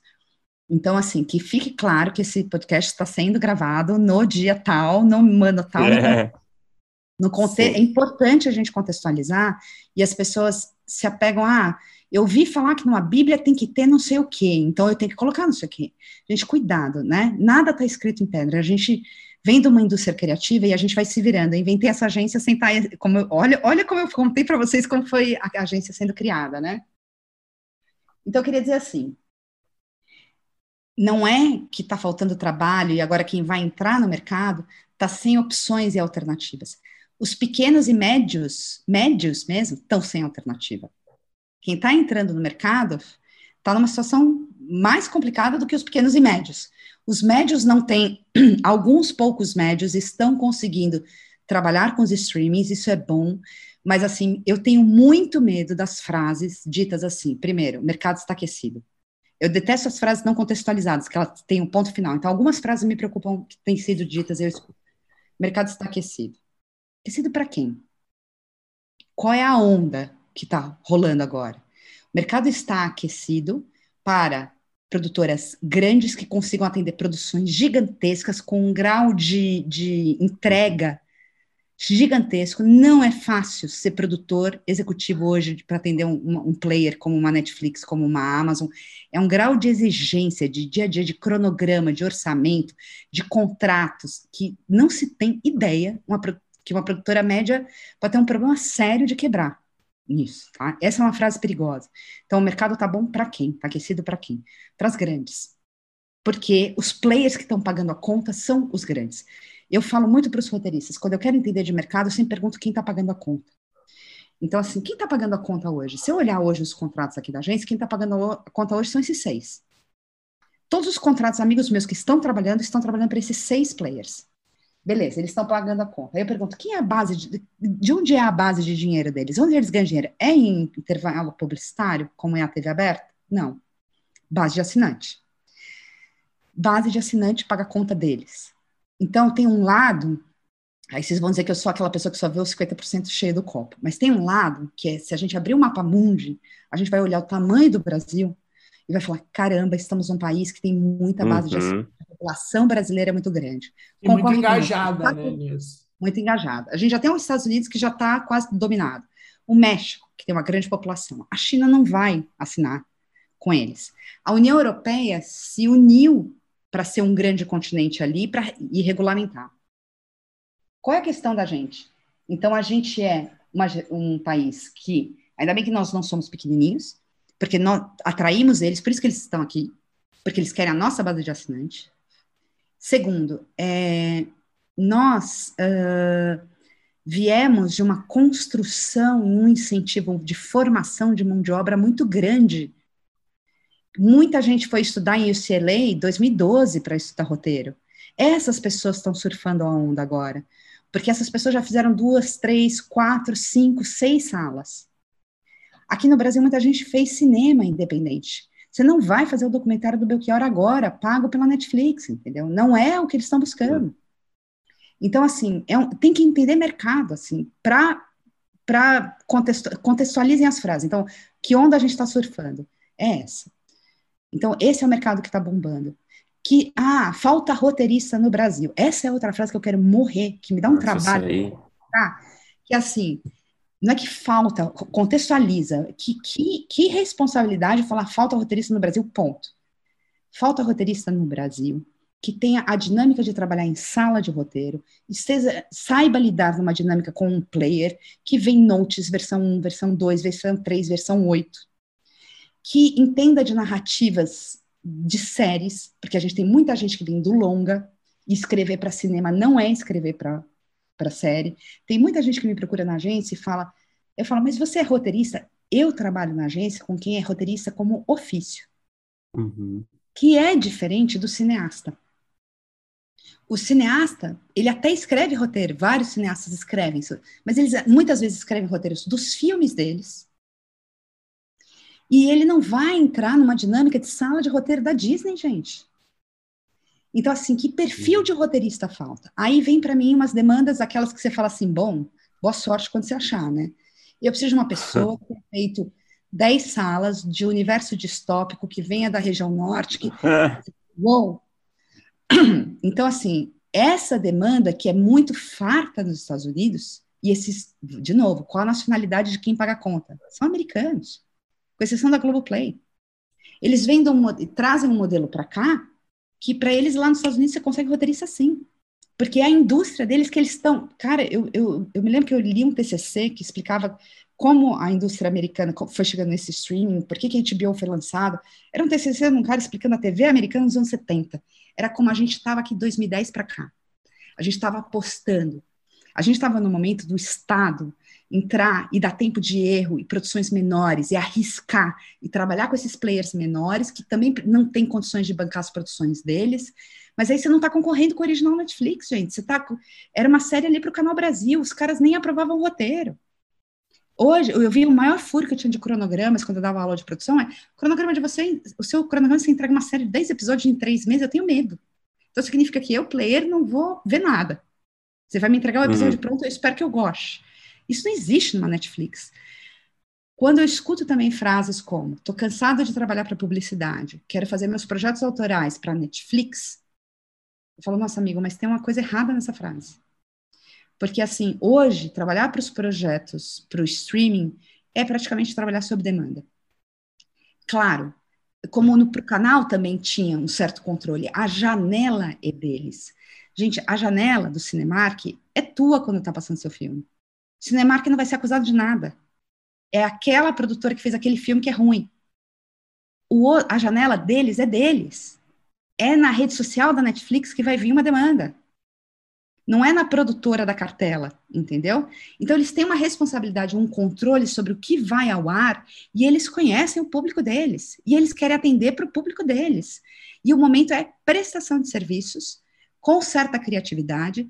E aí, assim, a gente tem pessoas e pessoas trabalhando em tudo quanto é lugar. Eu tenho, assim, gente, gente chata, tem tudo quanto é categoria. Tem gente chata roteirista, assistente de sala, diretor, produtor, executivo de canal, tem tudo quanto é lugar.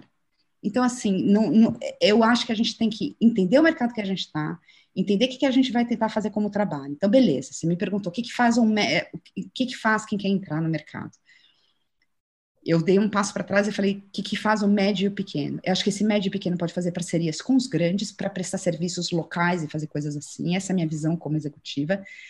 É momento resiliência. Para mim, assim, aquela figura tradicional do, de qualquer livro de budista, de autoajuda, do bambu se curvando, sem quebrar a raiz dele, baixar a tormenta, esperar a tormenta passar para depois levantar. Tá? E isso existe, e eu fiz publicidade os anos 90 inteiro, e não quer dizer que eu não, não, foi, não tiveram muitas experiências muito legais. Você pode trabalhar numa parceria com uma outra produtora, sim, para um player grande, e ser muito legal o seu trabalho. Então tem que cortar um pouco, é consciência de que é assim e não sofrer tentar trazer um, um, porque não tem num projeto, por exemplo, para os roteiristas, que é o foco aqui que a gente está falando, para os roteiristas não tem como você não imprimir autoria na tua escrita, mesmo que venham notes, mesmo que venham coisas, você está num ambiente de criação. Isso pode ser muito legal. Eu conversei com a Guilherme num laboratório que a gente fez, e eu lembro, a Guilherme, como é que foi produzir a primeira série para Netflix, que põe tudo ali, detém sua propriedade, que era o 3%, né? Foi um mau negócio? Não, foi incrível. As pessoas que vieram, que veio de colaboração, foi legal. Então também tem que desmistificar que vai ser um tormento e que vai ser um inferno e que vai ser péssimo. Não precisa, entendeu? Mas é um modelo, é um modelo. Essa é a onda que está sendo surfada. Esse é o mercado que está aquecido. Tem gente que fala para mim, não quero nem a pau, eu sou do cinema independente. Tá bom, no momento você está com dificuldade mesmo. Bora pressionar Estado, bora pressionar para a gente ter um. Não é só presidente, né? É um congresso, é um Senado ali, uma Câmara, vereador, bora pressionar para a gente ter políticas públicas. Para mim, o maior exemplo de como isso pode reverter e melhorar, a gente vinha num ritmo muito bom, é o que a Coreia. Eu, cara, quando eu estava em Londres, eu tive essa. Assim, eu sou muito auto. Fico lá estudando eu mesma, né? Autodidata fui estudar ali ao Writers Guild, mas eu sei que a gente não está naquele contexto. Puta, o que, que a Coreia fez para estar com Parasita agora no Oscar?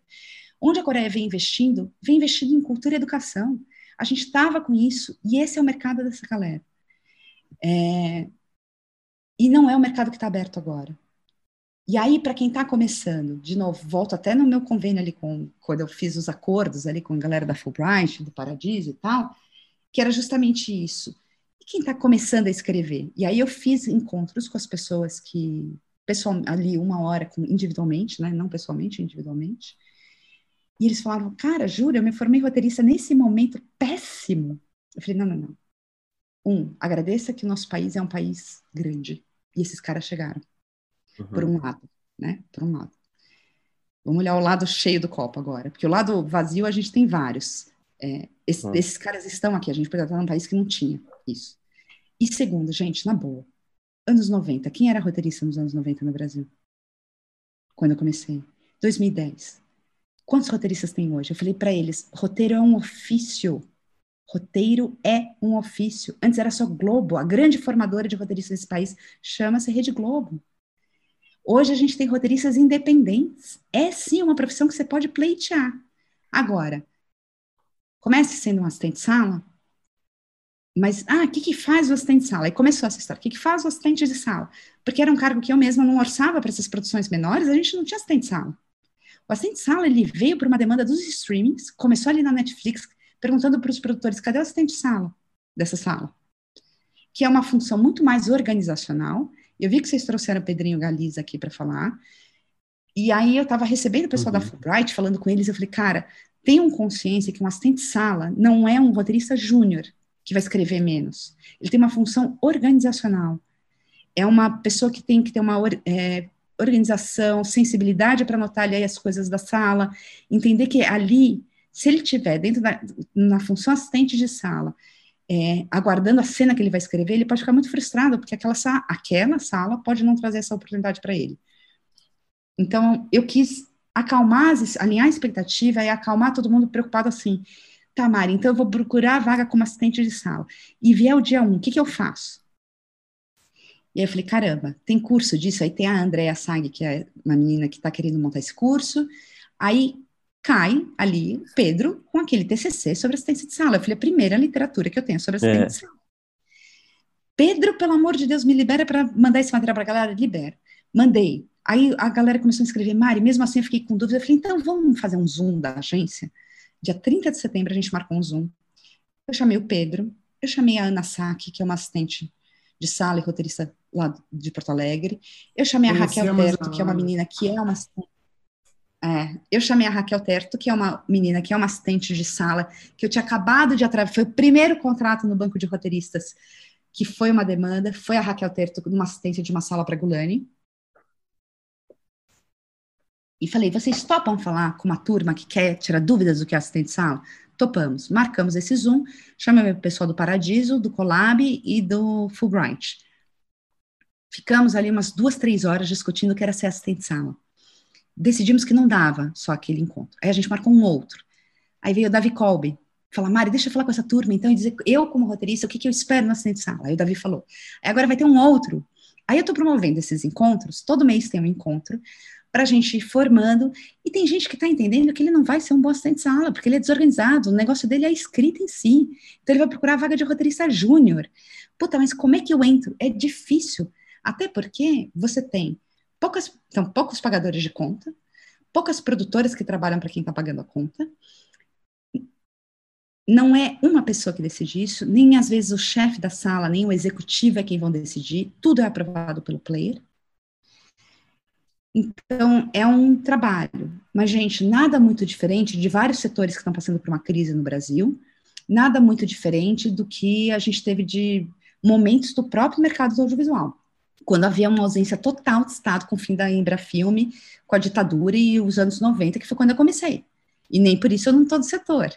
Então eu olho com uma perspectiva positiva, né? Porque se então, senão a gente vai desistir, não tem que desistir de nada, é momento de resiliência, resistência mesmo.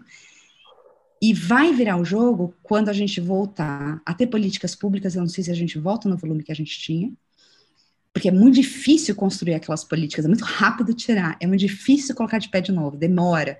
Mesmo que a gente uhum. mude totalmente o governo ano que vem, a gente tem uma mudança muito grande ainda de coisas. Até acontecer, a burocracia é muito grande, né? O ritmo do Estado é muito diferente do ritmo do mercado. Por outro lado, a grande pressão, a grande pressão para mim chama-se regulação do streaming. Regulamentação do streaming, tem que regulamentar eles. A União Europeia acabou de fazer o acordo deles, a França acabou de fazer um acordo da própria França. Então, é isso. A gente tem que e não, e não encarar quem está também hoje no streaming só como, ai, agora vendi minha alma para essas pessoas. Cara, tem gente trabalhando com boas experiências, entendeu? É, Mari, enquanto estava falando, vou deixar até o Bruno fazer a pergunta aqui, mas tem uma observação que é, quando você fala dessa frase, né, é, ah, tá, tem falta de roteirista no mercado, ela, ela é muito dura, assim, triste, de certa forma, porque eu, eu acho que é, existe, por tudo que você falou, eu estava pensando quando estava falando, existe um, um, um, certo gap, eu acho, entre os players que estão hoje em dia aqui e o nosso mercado. Porque se a gente falar sobre sala de roteiro, tá? A gente pega a lei do audiovisual de 2012, de 2012 até, sei lá, 2015, 2016, a gente estava engatinhando. Não é em 2012, a gente, porque teve a lei do audiovisual, a gente começou a fazer um monte de série em vários canais além da Globo, porque existia a Globo, que é o que você falou, que era a grande escola, que era quem fazia série, e sem ser a Globo não tinha mais ninguém. A HBO tinha duas séries até, sei lá, 2012, Mandrake e Filhos do Carnaval. E aí a gente pega de 2012, sei lá, até 2018 e a gente tem um início, um caminho ali de mercado que a gente não tem 30 séries por ano, e aí a gente tem essa galera que chega e que é muito duro, que a gente conversa com muitos roteiristas aqui que falam, ah, é, eu sou o head tal, mas eu preciso e aí não sei nem se falaram no ar ou falaram em off para a gente, mas eu preciso submeter o currículo do cara que eu gosto, que eu quero trabalhar na sala comigo, e aí vem o player e fala: ah, não, mas ele não tem experiência. Mas o que acontece é que vocês estão chegando no mercado que não adianta, não vão ter as pessoas com essa experiência porque não existia. Não é porque essa pessoa que tem, sei lá, 20 anos de audiovisual, que escrevia roteiro é, de variedade para cultura, de, ela, não, ela não era boa, ela, não existia esse modelo de escrever roteiro aqui. Então, é, talvez também, sei lá, tenha que ter um. Não sei o que, que tem que ter, mas me parece. Investimento em informação. É, mas também parece que falta um pouco de compreensão até dos players, assim, principalmente esses grandes streamings que, que eles falam muito isso. Ah, o mercado está aquecido e eu não consigo encontrar gente de. Beleza, você não está encontrando porque, um, não é que não tenha gente que está estudando, não é que não tenha gente que. É que tem gente que não vai ter essa experiência porque não existia aqui essa forma de escrever. Então você vai precisar, se você quiser, daqui a cinco anos estar tá fazendo aqui, em vez de 20 séries, 50, você vai precisar também pensar em uma forma de talvez ter esse cargo de roteirista júnior. Porque o de assistente a gente já está legal, começando a ver, que é uma coisa que está rodando mas talvez também pensar em algumas formas de, de sei lá, é, também pode ser uma coisa muito sonhadora, mas os próprios grandes players pensarem, tipo, ó, oh, vocês também vão precisar começar a abrir uma sala que você tenha que ter um cara que talvez você tenha que ter uma cota de cara que não tem experiência em salas, porque daqui a três, quatro anos não vai dar se você quiser aumentar. Se você quiser continuar assim, beleza, você vai ficar trabalhando numa roda com as mesmas pessoas. Mas é, é, a gente faz podcast já mais ou menos uns três anos e a gente vê assim: hum. é, tem uma galera fazendo formação interessante, assim, tem uma galera indo estudar fora, tem cursos aqui crescendo, roteiraria, etc. Mas ainda tem, acho que, um gap grande assim, entre é, a, a, a oportunidade e a formação, vamos dizer assim. E, e não só porque é, tem pouco trabalho, não, não é isso. Assim, tem trabalho, mas assim, às, às vezes as pessoas elas estão é, achando que estão num mercado que tem história e que, na verdade, não tem. Tem uma história de roteiro de audiovisual que era diferente, era novela e filme, e autoral e etc. E agora a gente está entrando no outro modelo, né? Tá, vamos lá. Vou dar um passo atrás aqui, volto para mercado, tá? Para responder a sua pergunta. A gente tem que compreender que não é o Brasil e não é a Netflix, nem a Amazon que é capitalista. O mundo é capitalista. Comanda dinheiro. Uma série custa muito dinheiro para você arriscar com ela sendo uma empresa privada. De novo, eu volto. Aqui é papel de Estado. De dar oportunidades para formar pessoas, para dar chances. Não que não haja, às vezes, uns erros do mercado privado em contratar gente que tem experiência e acaba passando porque, putz, não quero arriscar tanto. Mas é fato, é fato. Então, é, para mim, tem a primeira coisa, os cursos são importantes, a formação é importante. Eu sou uma pessoa que desde 2012 roda em laboratório, em curso, amo fazer isso. É, assim, as minhas DSPCN têm meu celular, se elas precisarem apagar algum incêndio de informação, eu me disponibilizo, eu estou sempre à disposição de trocar informação. É, eu acho que só cresce, ninguém perde ao dar informação. Todo mundo troca e é bom para todo mundo. Isso é uma coisa, a gente tem que é, buscar oportunidades e dar chances para os novos talentos ou talentos que já são muito bons e que não estão conseguindo entrar porque não era muito viés, ele não tem tanta experiência em sala. Isso não quer dizer que aquela pessoa não escreva muito bem e que não possa ser muito boa. Difícil é uma empresa com um projeto grande e caro querer arriscar e dar a primeira oportunidade para alguém com tanto dinheiro em jogo.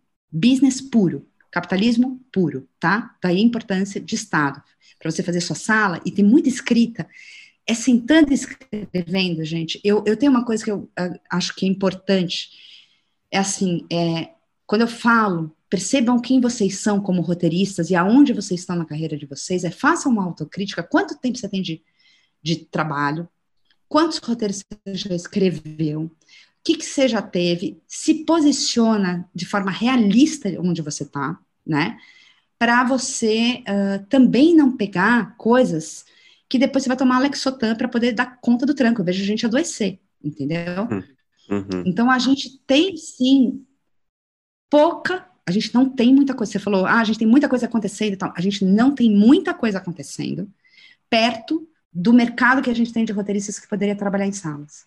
Uhum. Se tivesse, todo mundo na agência estava empregado o tempo inteiro e todo mundo estaria empregado a gente não tem, porque, é, como eu falei, o que a gente tem de oportunidades hoje, aqui em novembro, eu falando com vocês, novembro de 2021, são com esses seis. Que cada um esteja produzindo 20 séries, são 120 séries, que cada um tenha 10 pessoas na sala. Não, não vai ter 10, vai ter 5, são 600 profissionais, sendo que vários estão na paralela e não sei o quê. Quantos roteiristas a gente tem no Brasil? Quantas pessoas a gente tem? E, então, por exemplo, uma coisa que eu vejo é, o momento não é exatamente para o projeto de todo mundo. 90% dos e-mails que eu vejo, que, que vão apresentar e vão pedir trabalho numa produtora é, eu sou roteirista tal, anexo os meus projetos, gostaria de uma oportunidade. Não, desculpa, eu sou roteirista, e aí, o que, que os produtores têm receio e os, os players têm receio? Eu escuto como a gente isso. Meu receio é colocar uma pessoa que é um cineasta, que quer o cinema independente, dentro de uma sala que aquela pessoa vai ficar indomada e frustrada, porque não é a praia dela. Eu quero, Mari, quem é roteirista como ofício. Quantas pessoas no Brasil, o ofício é roteiro, ponto. Não é o dono da produtora, não quer dirigir o projeto, o ofício dele é ser roteirista. Então, é um roteirista que a gente tem oportunidade hoje para esse perfil de trabalho, neste mercado, né? E a gente tem gente, sim, que não consegue entrar, é difícil furar a bolha, porque a pessoa fica. É que nem aquela fase, me parece aquela fase da vida da gente com 18, 19 anos, que é a gente contrata, mas a gente quer experiência. Tá, mas e como é que. Como, cadê a, a vaga dos estagiários, então? Que seriam os roteiristas júnior que você está falando, Felipe? Aí a gente chega num outro passo dessa conversa, para mim, que é a gente precisa melhorar a compreensão da importância de quem está dentro de uma sala. Eu falei muito isso quando apresentei a agência que eu gostaria de ter a oportunidade de pensar a sala junto, porque as pessoas que estão ali, para além da capacidade delas, e o player pode aprovar e pode tudo, só que às vezes aquelas pessoas não trabalham bem juntas. E aquelas pessoas vão trabalhar bem juntas durante qualquer filme que você vai fazer. Você pergunta para o diretor, quem é o fotógrafo, o diretor de arte, para ter um mínimo de afinidade ali. E a sala de roteiro, não. E aí o cara é o head da sala, a, aquela menina é a head da sala e ela não tem condições de montar a própria equipe. Mas eu cada vez mais vejo também. Há quanto tempo a gente faz isso, gente? Há quanto tempo tem streams no Brasil? Em março do ano passado esse negócio era um, em março desse ano já era outro, agora em novembro já é outro. Está se formando, eu acho que a gente está indo, pelo menos a minha intenção é em cada conversa que eu tenho com o produtor, com o player, dizer, cara, vamos prestar atenção. Acho que uma das coisas que me fascinou na agência é que eu consegui juntar habilidades ali que eu amo muito. Uma delas é cuidar de gente. Eu gosto de gente. Então eu me preocupo se aquilo vai sobrecarregar ou não. Eu tento colocar em proposta que aquilo não vai virar noite, que a gente não vai ter mais de quatro horas online em sala. Não se está olhando para esse bem-estar, porque parece bobagem, enquanto na verdade a galera está à beira de um burnout.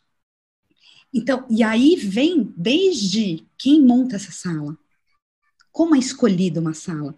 Eu vejo gente se desentendendo por erro de processo, não porque aquelas pessoas têm problemas, erro de processo, de planejamento. Ao mesmo tempo, Felipe, por exemplo, a gente outro dia deu uma palestra eu e o Doutori para um mercado de pessoas iniciantes. Eles que era assim, que horas a produção encontra o roteiro? Ali é um curso, uma fala que eu e o Thiago damos há muito tempo nos laboratórios, já fiz com a Margone, ia ver com a Maíra de fazer também, enfim. É, para quem está começando, eu fiz um curso também do Jorge Furtado no online. Uma das frases do Jorge é o seguinte: quem escreve roteiro precisa ter noção de produção. Então, quantos roteiristas também têm uma noção de produção e sabe o custo daquela cena? Não é fácil, gente. Para mim, já, eu já sou admirada por vocês terem a criatividade de escrever a história em si. Entender que o roteiro é um documento que vai gerar custos, se aquela história é viável, não é, o que, que aquilo pode ficar caro ou não, aí o pessoal que era mais iniciante, daquele público que a gente estava falando, comentou isso, falou, cara, é, que coisa, né? O roteirista, além da história, tem que ter essa visão. E a gente até brincou, pô, vamos fazer um curso de produção para roteiristas. Eu, quando era executiva, fui chamada para fazer um curso assim numa agência de publicidade. Como mostrar para a galera da publicidade que um filme na chuva, à noite, na Paulista, num carro que tem um bebê chorando e atropela um cachorro, é muito caro. Por que, que isso é caro? O que, que é caro nessa cena, né? O que, que é uma cena cara? Esse é um grau de maturidade que o roteirista tem que ter. Então, alguns trouxeram de vida da, do cargo anterior, que foi gente que assistente de direção, que fazia análise técnica de roteiro, gente que fez produção. Então, essa visão também, isso é profissionalização do nosso setor. Eu acho que está todo mundo se profissionalizando. A gente está batendo cabeça. A gente teve um momento em 2005 que foi a galera de publicidade indo produzir conteúdo a gente bateu muita cabeça ali para entender como é que produzir aquilo. A gente agora está num. Como é que produz para streaming? É um outro jeito de trabalhar. É um grau de exigência muito grande. Muito grande. E, por último, se é que eu respondi a tua pergunta, eu só queria fazer uma correção, Filipe, porque os nomes, para mim, importam muito. Num contrato ali, a palavra, aprendi isso com a parte jurídica da vida. Meus amigos advogados. Por último, é o seguinte: uma correção ali na palavra lei do audiovisual. A lei do audiovisual é a lei de incentivo que tem artigo 1 primeiro A, terceiro, terceiro A, que é dos anos 90 e teve a sua revisão ali nos anos, no início do ano 2000 e gerou o artigo 3 A, que gerou muita produção para a TV. A lei de dois, é, 12485, que é a de 2012, que você fala, que é chamada meio de lei de cotas para os canais, que fez os canais se obrigarem a abrir produção, e o artigo 39, então movimentava muito o mercado. O artigo 39 que está na medida provisória 2228, e a lei do audiovisual. Isso era uma parte, mas para mim, a grande, a grande maioria escoava suas produções para os médios e pequenos produtores era fundo setorial, usando junto com essa exigência da lei 12485. Então, assim, até essas coisas que são chatas, que ninguém tem saco, que ninguém quer ouvir, tudo isso te ajuda muito na hora de decidir um contrato teu e tudo mais, né? Tá, tá tudo isso em jogo para a gente entender o mercado hoje. Ô Mari, é, é, eu não sei se você tinha anotado aí duas questões que você queria falar. Eu não sei se você já falou das duas questões. Falei, era projetos que você perguntou e assistentes de sala. É, essa importância desse assistente. É mais fácil abrir um braço. Eu tô louca para conseguir abrir um braço da agência de assistente de sala. Você me perguntou, Bruno, qual era a estrutura hoje da produtora, da, da agência, né? É... Ah, sim, acho que foi em off, né? Acho que foi até em off, sim. É, eu tô, assim, é meu primeiro ano, eu não fiz nenhum ainda. Eu fui para o mercado em março, tá? Eu internamente abri dia 7 de janeiro nessa apresentação, é a minha data que eu tenho na cabeça, assim. É, em maio já veio uma pessoa, que é uma advogada, e veio para me ajudar a atender as demandas negociais e de contratos e tudo mais. Eu estou negociando com duas pessoas mais para virem a partir de janeiro, e ainda isso não é para poder abrir para novos agenciados, é para poder atender melhor. Uma das pessoas é para ficar mais nos projetos, porque assim como os roteiristas ficam engolidos no dia a dia deles e não se dedicam aos projetos, eu estou percebendo que eu também estou no meu dia a dia e quero alguém mais próximo de projeto. E uma outra pessoa para estar tá num atendimento mais proativo, porque eu estou num atendimento reativo, eu recebo tanta ligação, tanta coisa, que eu não dou conta de, às vezes, falar com pessoas que eu queria muito uh, do mercado. Eu quero trazer trabalho para quem está está na agência. Eu, por mim, meu sonho é estar tá lá assim, fechado os dois próximos anos de cada um deles. Quisera eu que o Brasil tivesse planejamento suficiente para estar tá fechando, assinando um contrato agora do ano que vem. É, então, por isso que eu acho que tem uma formação, sabe, Felipe? Quando a gente fala de questões, às vezes é isso, cara. Não dá para na sexta noite você tá fechando a sala que começa na segunda. Isso é uma outra coisa. Tudo isso está junto. A profissionalização desse setor está junto. Acho que é mais ou menos isso. Não sei se eu respondi totalmente a sua pergunta.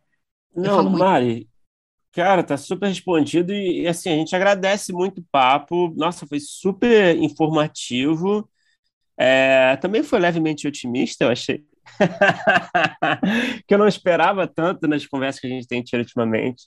É, tem sido um clima meio, meio copo meio vazio, né? Mas é, eu super agradeço, foi ótimo. Bruno, eu não tenho é, ingenuidade da minha visão do que está acontecendo. Eu tenho total consciência claro. das brigas que a gente tem. Agora, eu acho que a gente tem que olhar uma coisa muito não sei se foi essa história de eu ter entrado no mercado nos anos 90, que era tão mais complicado, sabe, nosso setor. A quantidade de cursos também, de é. coisas que a gente podia fazer. E tem uma coisa que eu acho que a gente tem que considerar, assim, além da gente estar no mundo capitalista, que é uma realidade que a gente tem que pensar, a gente tem que considerar uma coisa, a tecnologia muda o tempo inteiro. Isso mudou completamente o nosso jeito de trabalhar, gente é, a tecnologia tem influenciado. Eu me lembro no Rio Content Marketing, acho que de 2013, quando ainda era no hotel lá no Windsor, tinha umas salas embaixo que era de investimentos e fundos, e pouco se ia. Todo mundo ia lá na sala, a porta dos fundos vai falar, e tal, que eram as grandes salas de criação. E eu estava lá nessa de investimento. E eu escutei um cara que fez um paralelo do nosso mercado e alertando para essa questão da tecnologia, que a gente ficasse atento à tecnologia, que ela ia mudar muito o jeito de contar histórias. Porque se a gente pensar, essa profissão da escrita de uma história, ela é uma das profissões mais antigas do mundo, mesmo que não fosse Sim. nem escrita, de, da contar histórias, né? Por isso que eu falo que essas pessoas que trabalham comigo, elas contam histórias. O audiovisual é um formato de contar história hoje. Dentro do audiovisual, a gente tem mil ramificações. É, e, a, e tem a literatura, e tem, enfim, mil coisas. O que eu acho muito surpreendente é que você pega facilmente uma galera mais nova, que pega o celular e conta uma história ali. E é incrível, entendeu? Então, eu tenho tentado olhar um pouco também fora da caixa de que para quem que a gente está contando história e que outros mercados poderiam ter, porque como eu tenho muito tempo de mercado também, às vezes eu fico ali batendo nos mesmos, né? No edital, do fundo setorial, que eram as coisas que a gente tinha. Eu olho muito para como está lá fora, eu lamento que a gente não tenha o edital que o Fundo Europeu tem. A União Europeia, gente, tem uma parte de mídia que são 5 bilhões em editais públicos para a União Europeia. 5 bilhões hum. de euros para edital público. Então, eu não, não, sou ingênua, Bruno, de achar que a gente não está claro, precisando de muita coisa. Mas eu tento olhar um lado, assim, de cara, alguma. Porque assim, senão você também parece uma louca que quando eu falo, ah, tem um mercado acontecendo me, me deixa triste as frases irresponsáveis e descontextualizadas. Falta roteirista no Brasil, ponto. Claro. Tem, o mercado está super aquecido. Aí você fala com as pessoas, as pessoas estão mal pessoalmente, achando que elas não estão enxergando uma oportunidade, e não são elas, cara. Não são elas. E uma outra coisa só que eu queria deixar de uma dica, que é assim, networking, gente. Conhecer gente do seu setor, estar no seu setor, é uma necessidade em qualquer profissão Então, assim, participar de eventos, girar, circular, tem gente que sabe fazer melhor, tem gente que sabe fazer pior. É uma habilidade isso... à parte, né? Eu acho que é uma habilidade que tem um peso, assim, tão grande, talvez, quanto a sua técnica, às vezes, pelo menos para conseguir a primeira oportunidade, né? Sabe por quê, Bruno? Pensa o seguinte, é como eu estava falando dos roteiristas. Para mim, um roteirista não é só entrega escrita técnica tem a ver com o ser humano que está ali também, entendeu? Ele também traz as histórias deles. Claro. Gente, e você vai contratar um roteirista que é muito difícil de lidar, um roteirista que é mais tranquilo de trabalhar, para um ambiente que é coletivo. Se for escrita de um longa, de uma coisa que é solitária, é outra história. Mas, assim, eu acho que é um conjunto de habilidades que faz a pessoa ter mais chance na vida ou não ali numa carreira, pensando em carreira, né? Uhum. Tanto que meu, la meu lado, Lair Ribeiro, coach do negócio, eu fico pensando, poxa, pessoas que têm facilidade de comunicação e de networking, pessoas que têm uma habilidade emocional de lidar em situações de tensão, em situações de frustração, sem sabendo lidar com as outras pessoas que estão ali. Tem gente, por exemplo, que para mim é perfeito de escrita, está num nível muito bom, mas ele não tem perfil nenhum, aquela pessoa não tem perfil nenhum de ser líder de uma sala. E às vezes eu colocá-la como uma líder vira um inferno na vida daquela pessoa. Então, saber colocar isso, saber colocar as pessoas no lugar certo, é uma habilidade, um cuidado que eu acho que a gente despreza e não devia. E aí entra um pouco o que você falou, Filipe, é saber que ter uma pessoa iniciante, acabei de ter, ainda bem, eu tive a oportunidade essa semana de, de pensar numa sala junto com os executivos uh, e aprovar ali com player e tudo mais, e deu para a gente pensar vocês não sabem o prazer que foi ter conseguido dar oportunidade para algumas pessoas ali numa determinada situação, entendeu?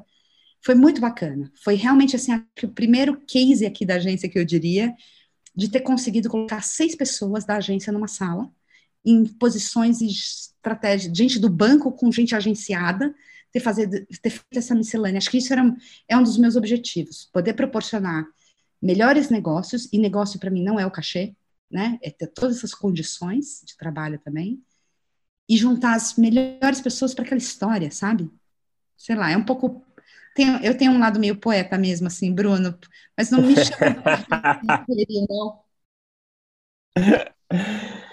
Mari, cara, obrigado novamente. Pô, foi ótimo. Acho que, porra, é, você deu uma luz aí para esse, esse mercado, assim, nessa, essa, esse papel que você está desempenhando. Eu acho que muita gente tem muita dúvida.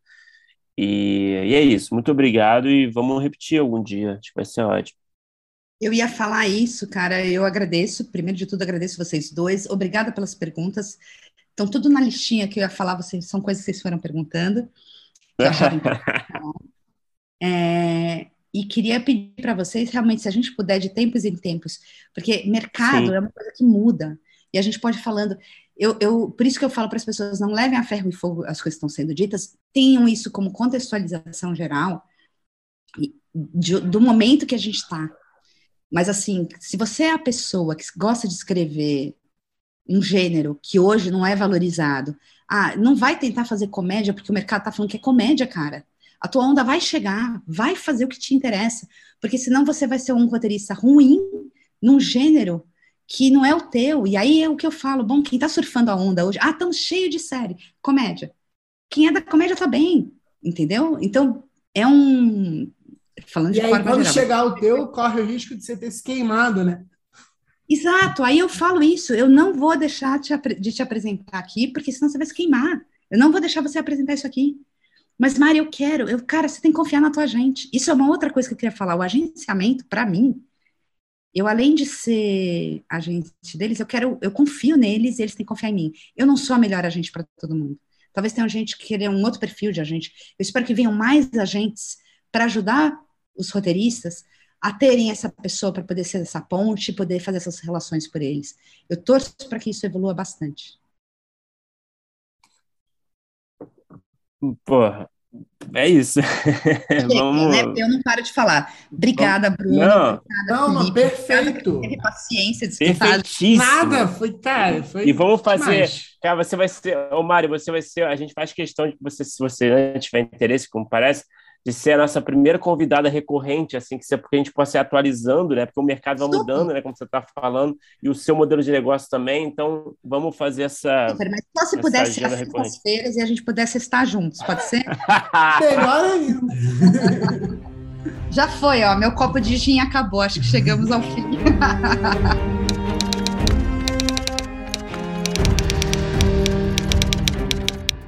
Opa, chegou até aqui? Muito obrigado por escutar. Conheça a nossa campanha de apoio na Aurelo em escute.orelo.audio barra primeiro tratamento. Por lá você pode ganhar recompensas exclusivas e nos ajudar a continuar conversando com os nossos roteiristas favoritos. Tem dicas, comentários ou sugestões? Fala com a gente pelas nossas redes sociais e não se esqueça de assinar o feed do primeiro tratamento pela Aurelo. Até a próxima!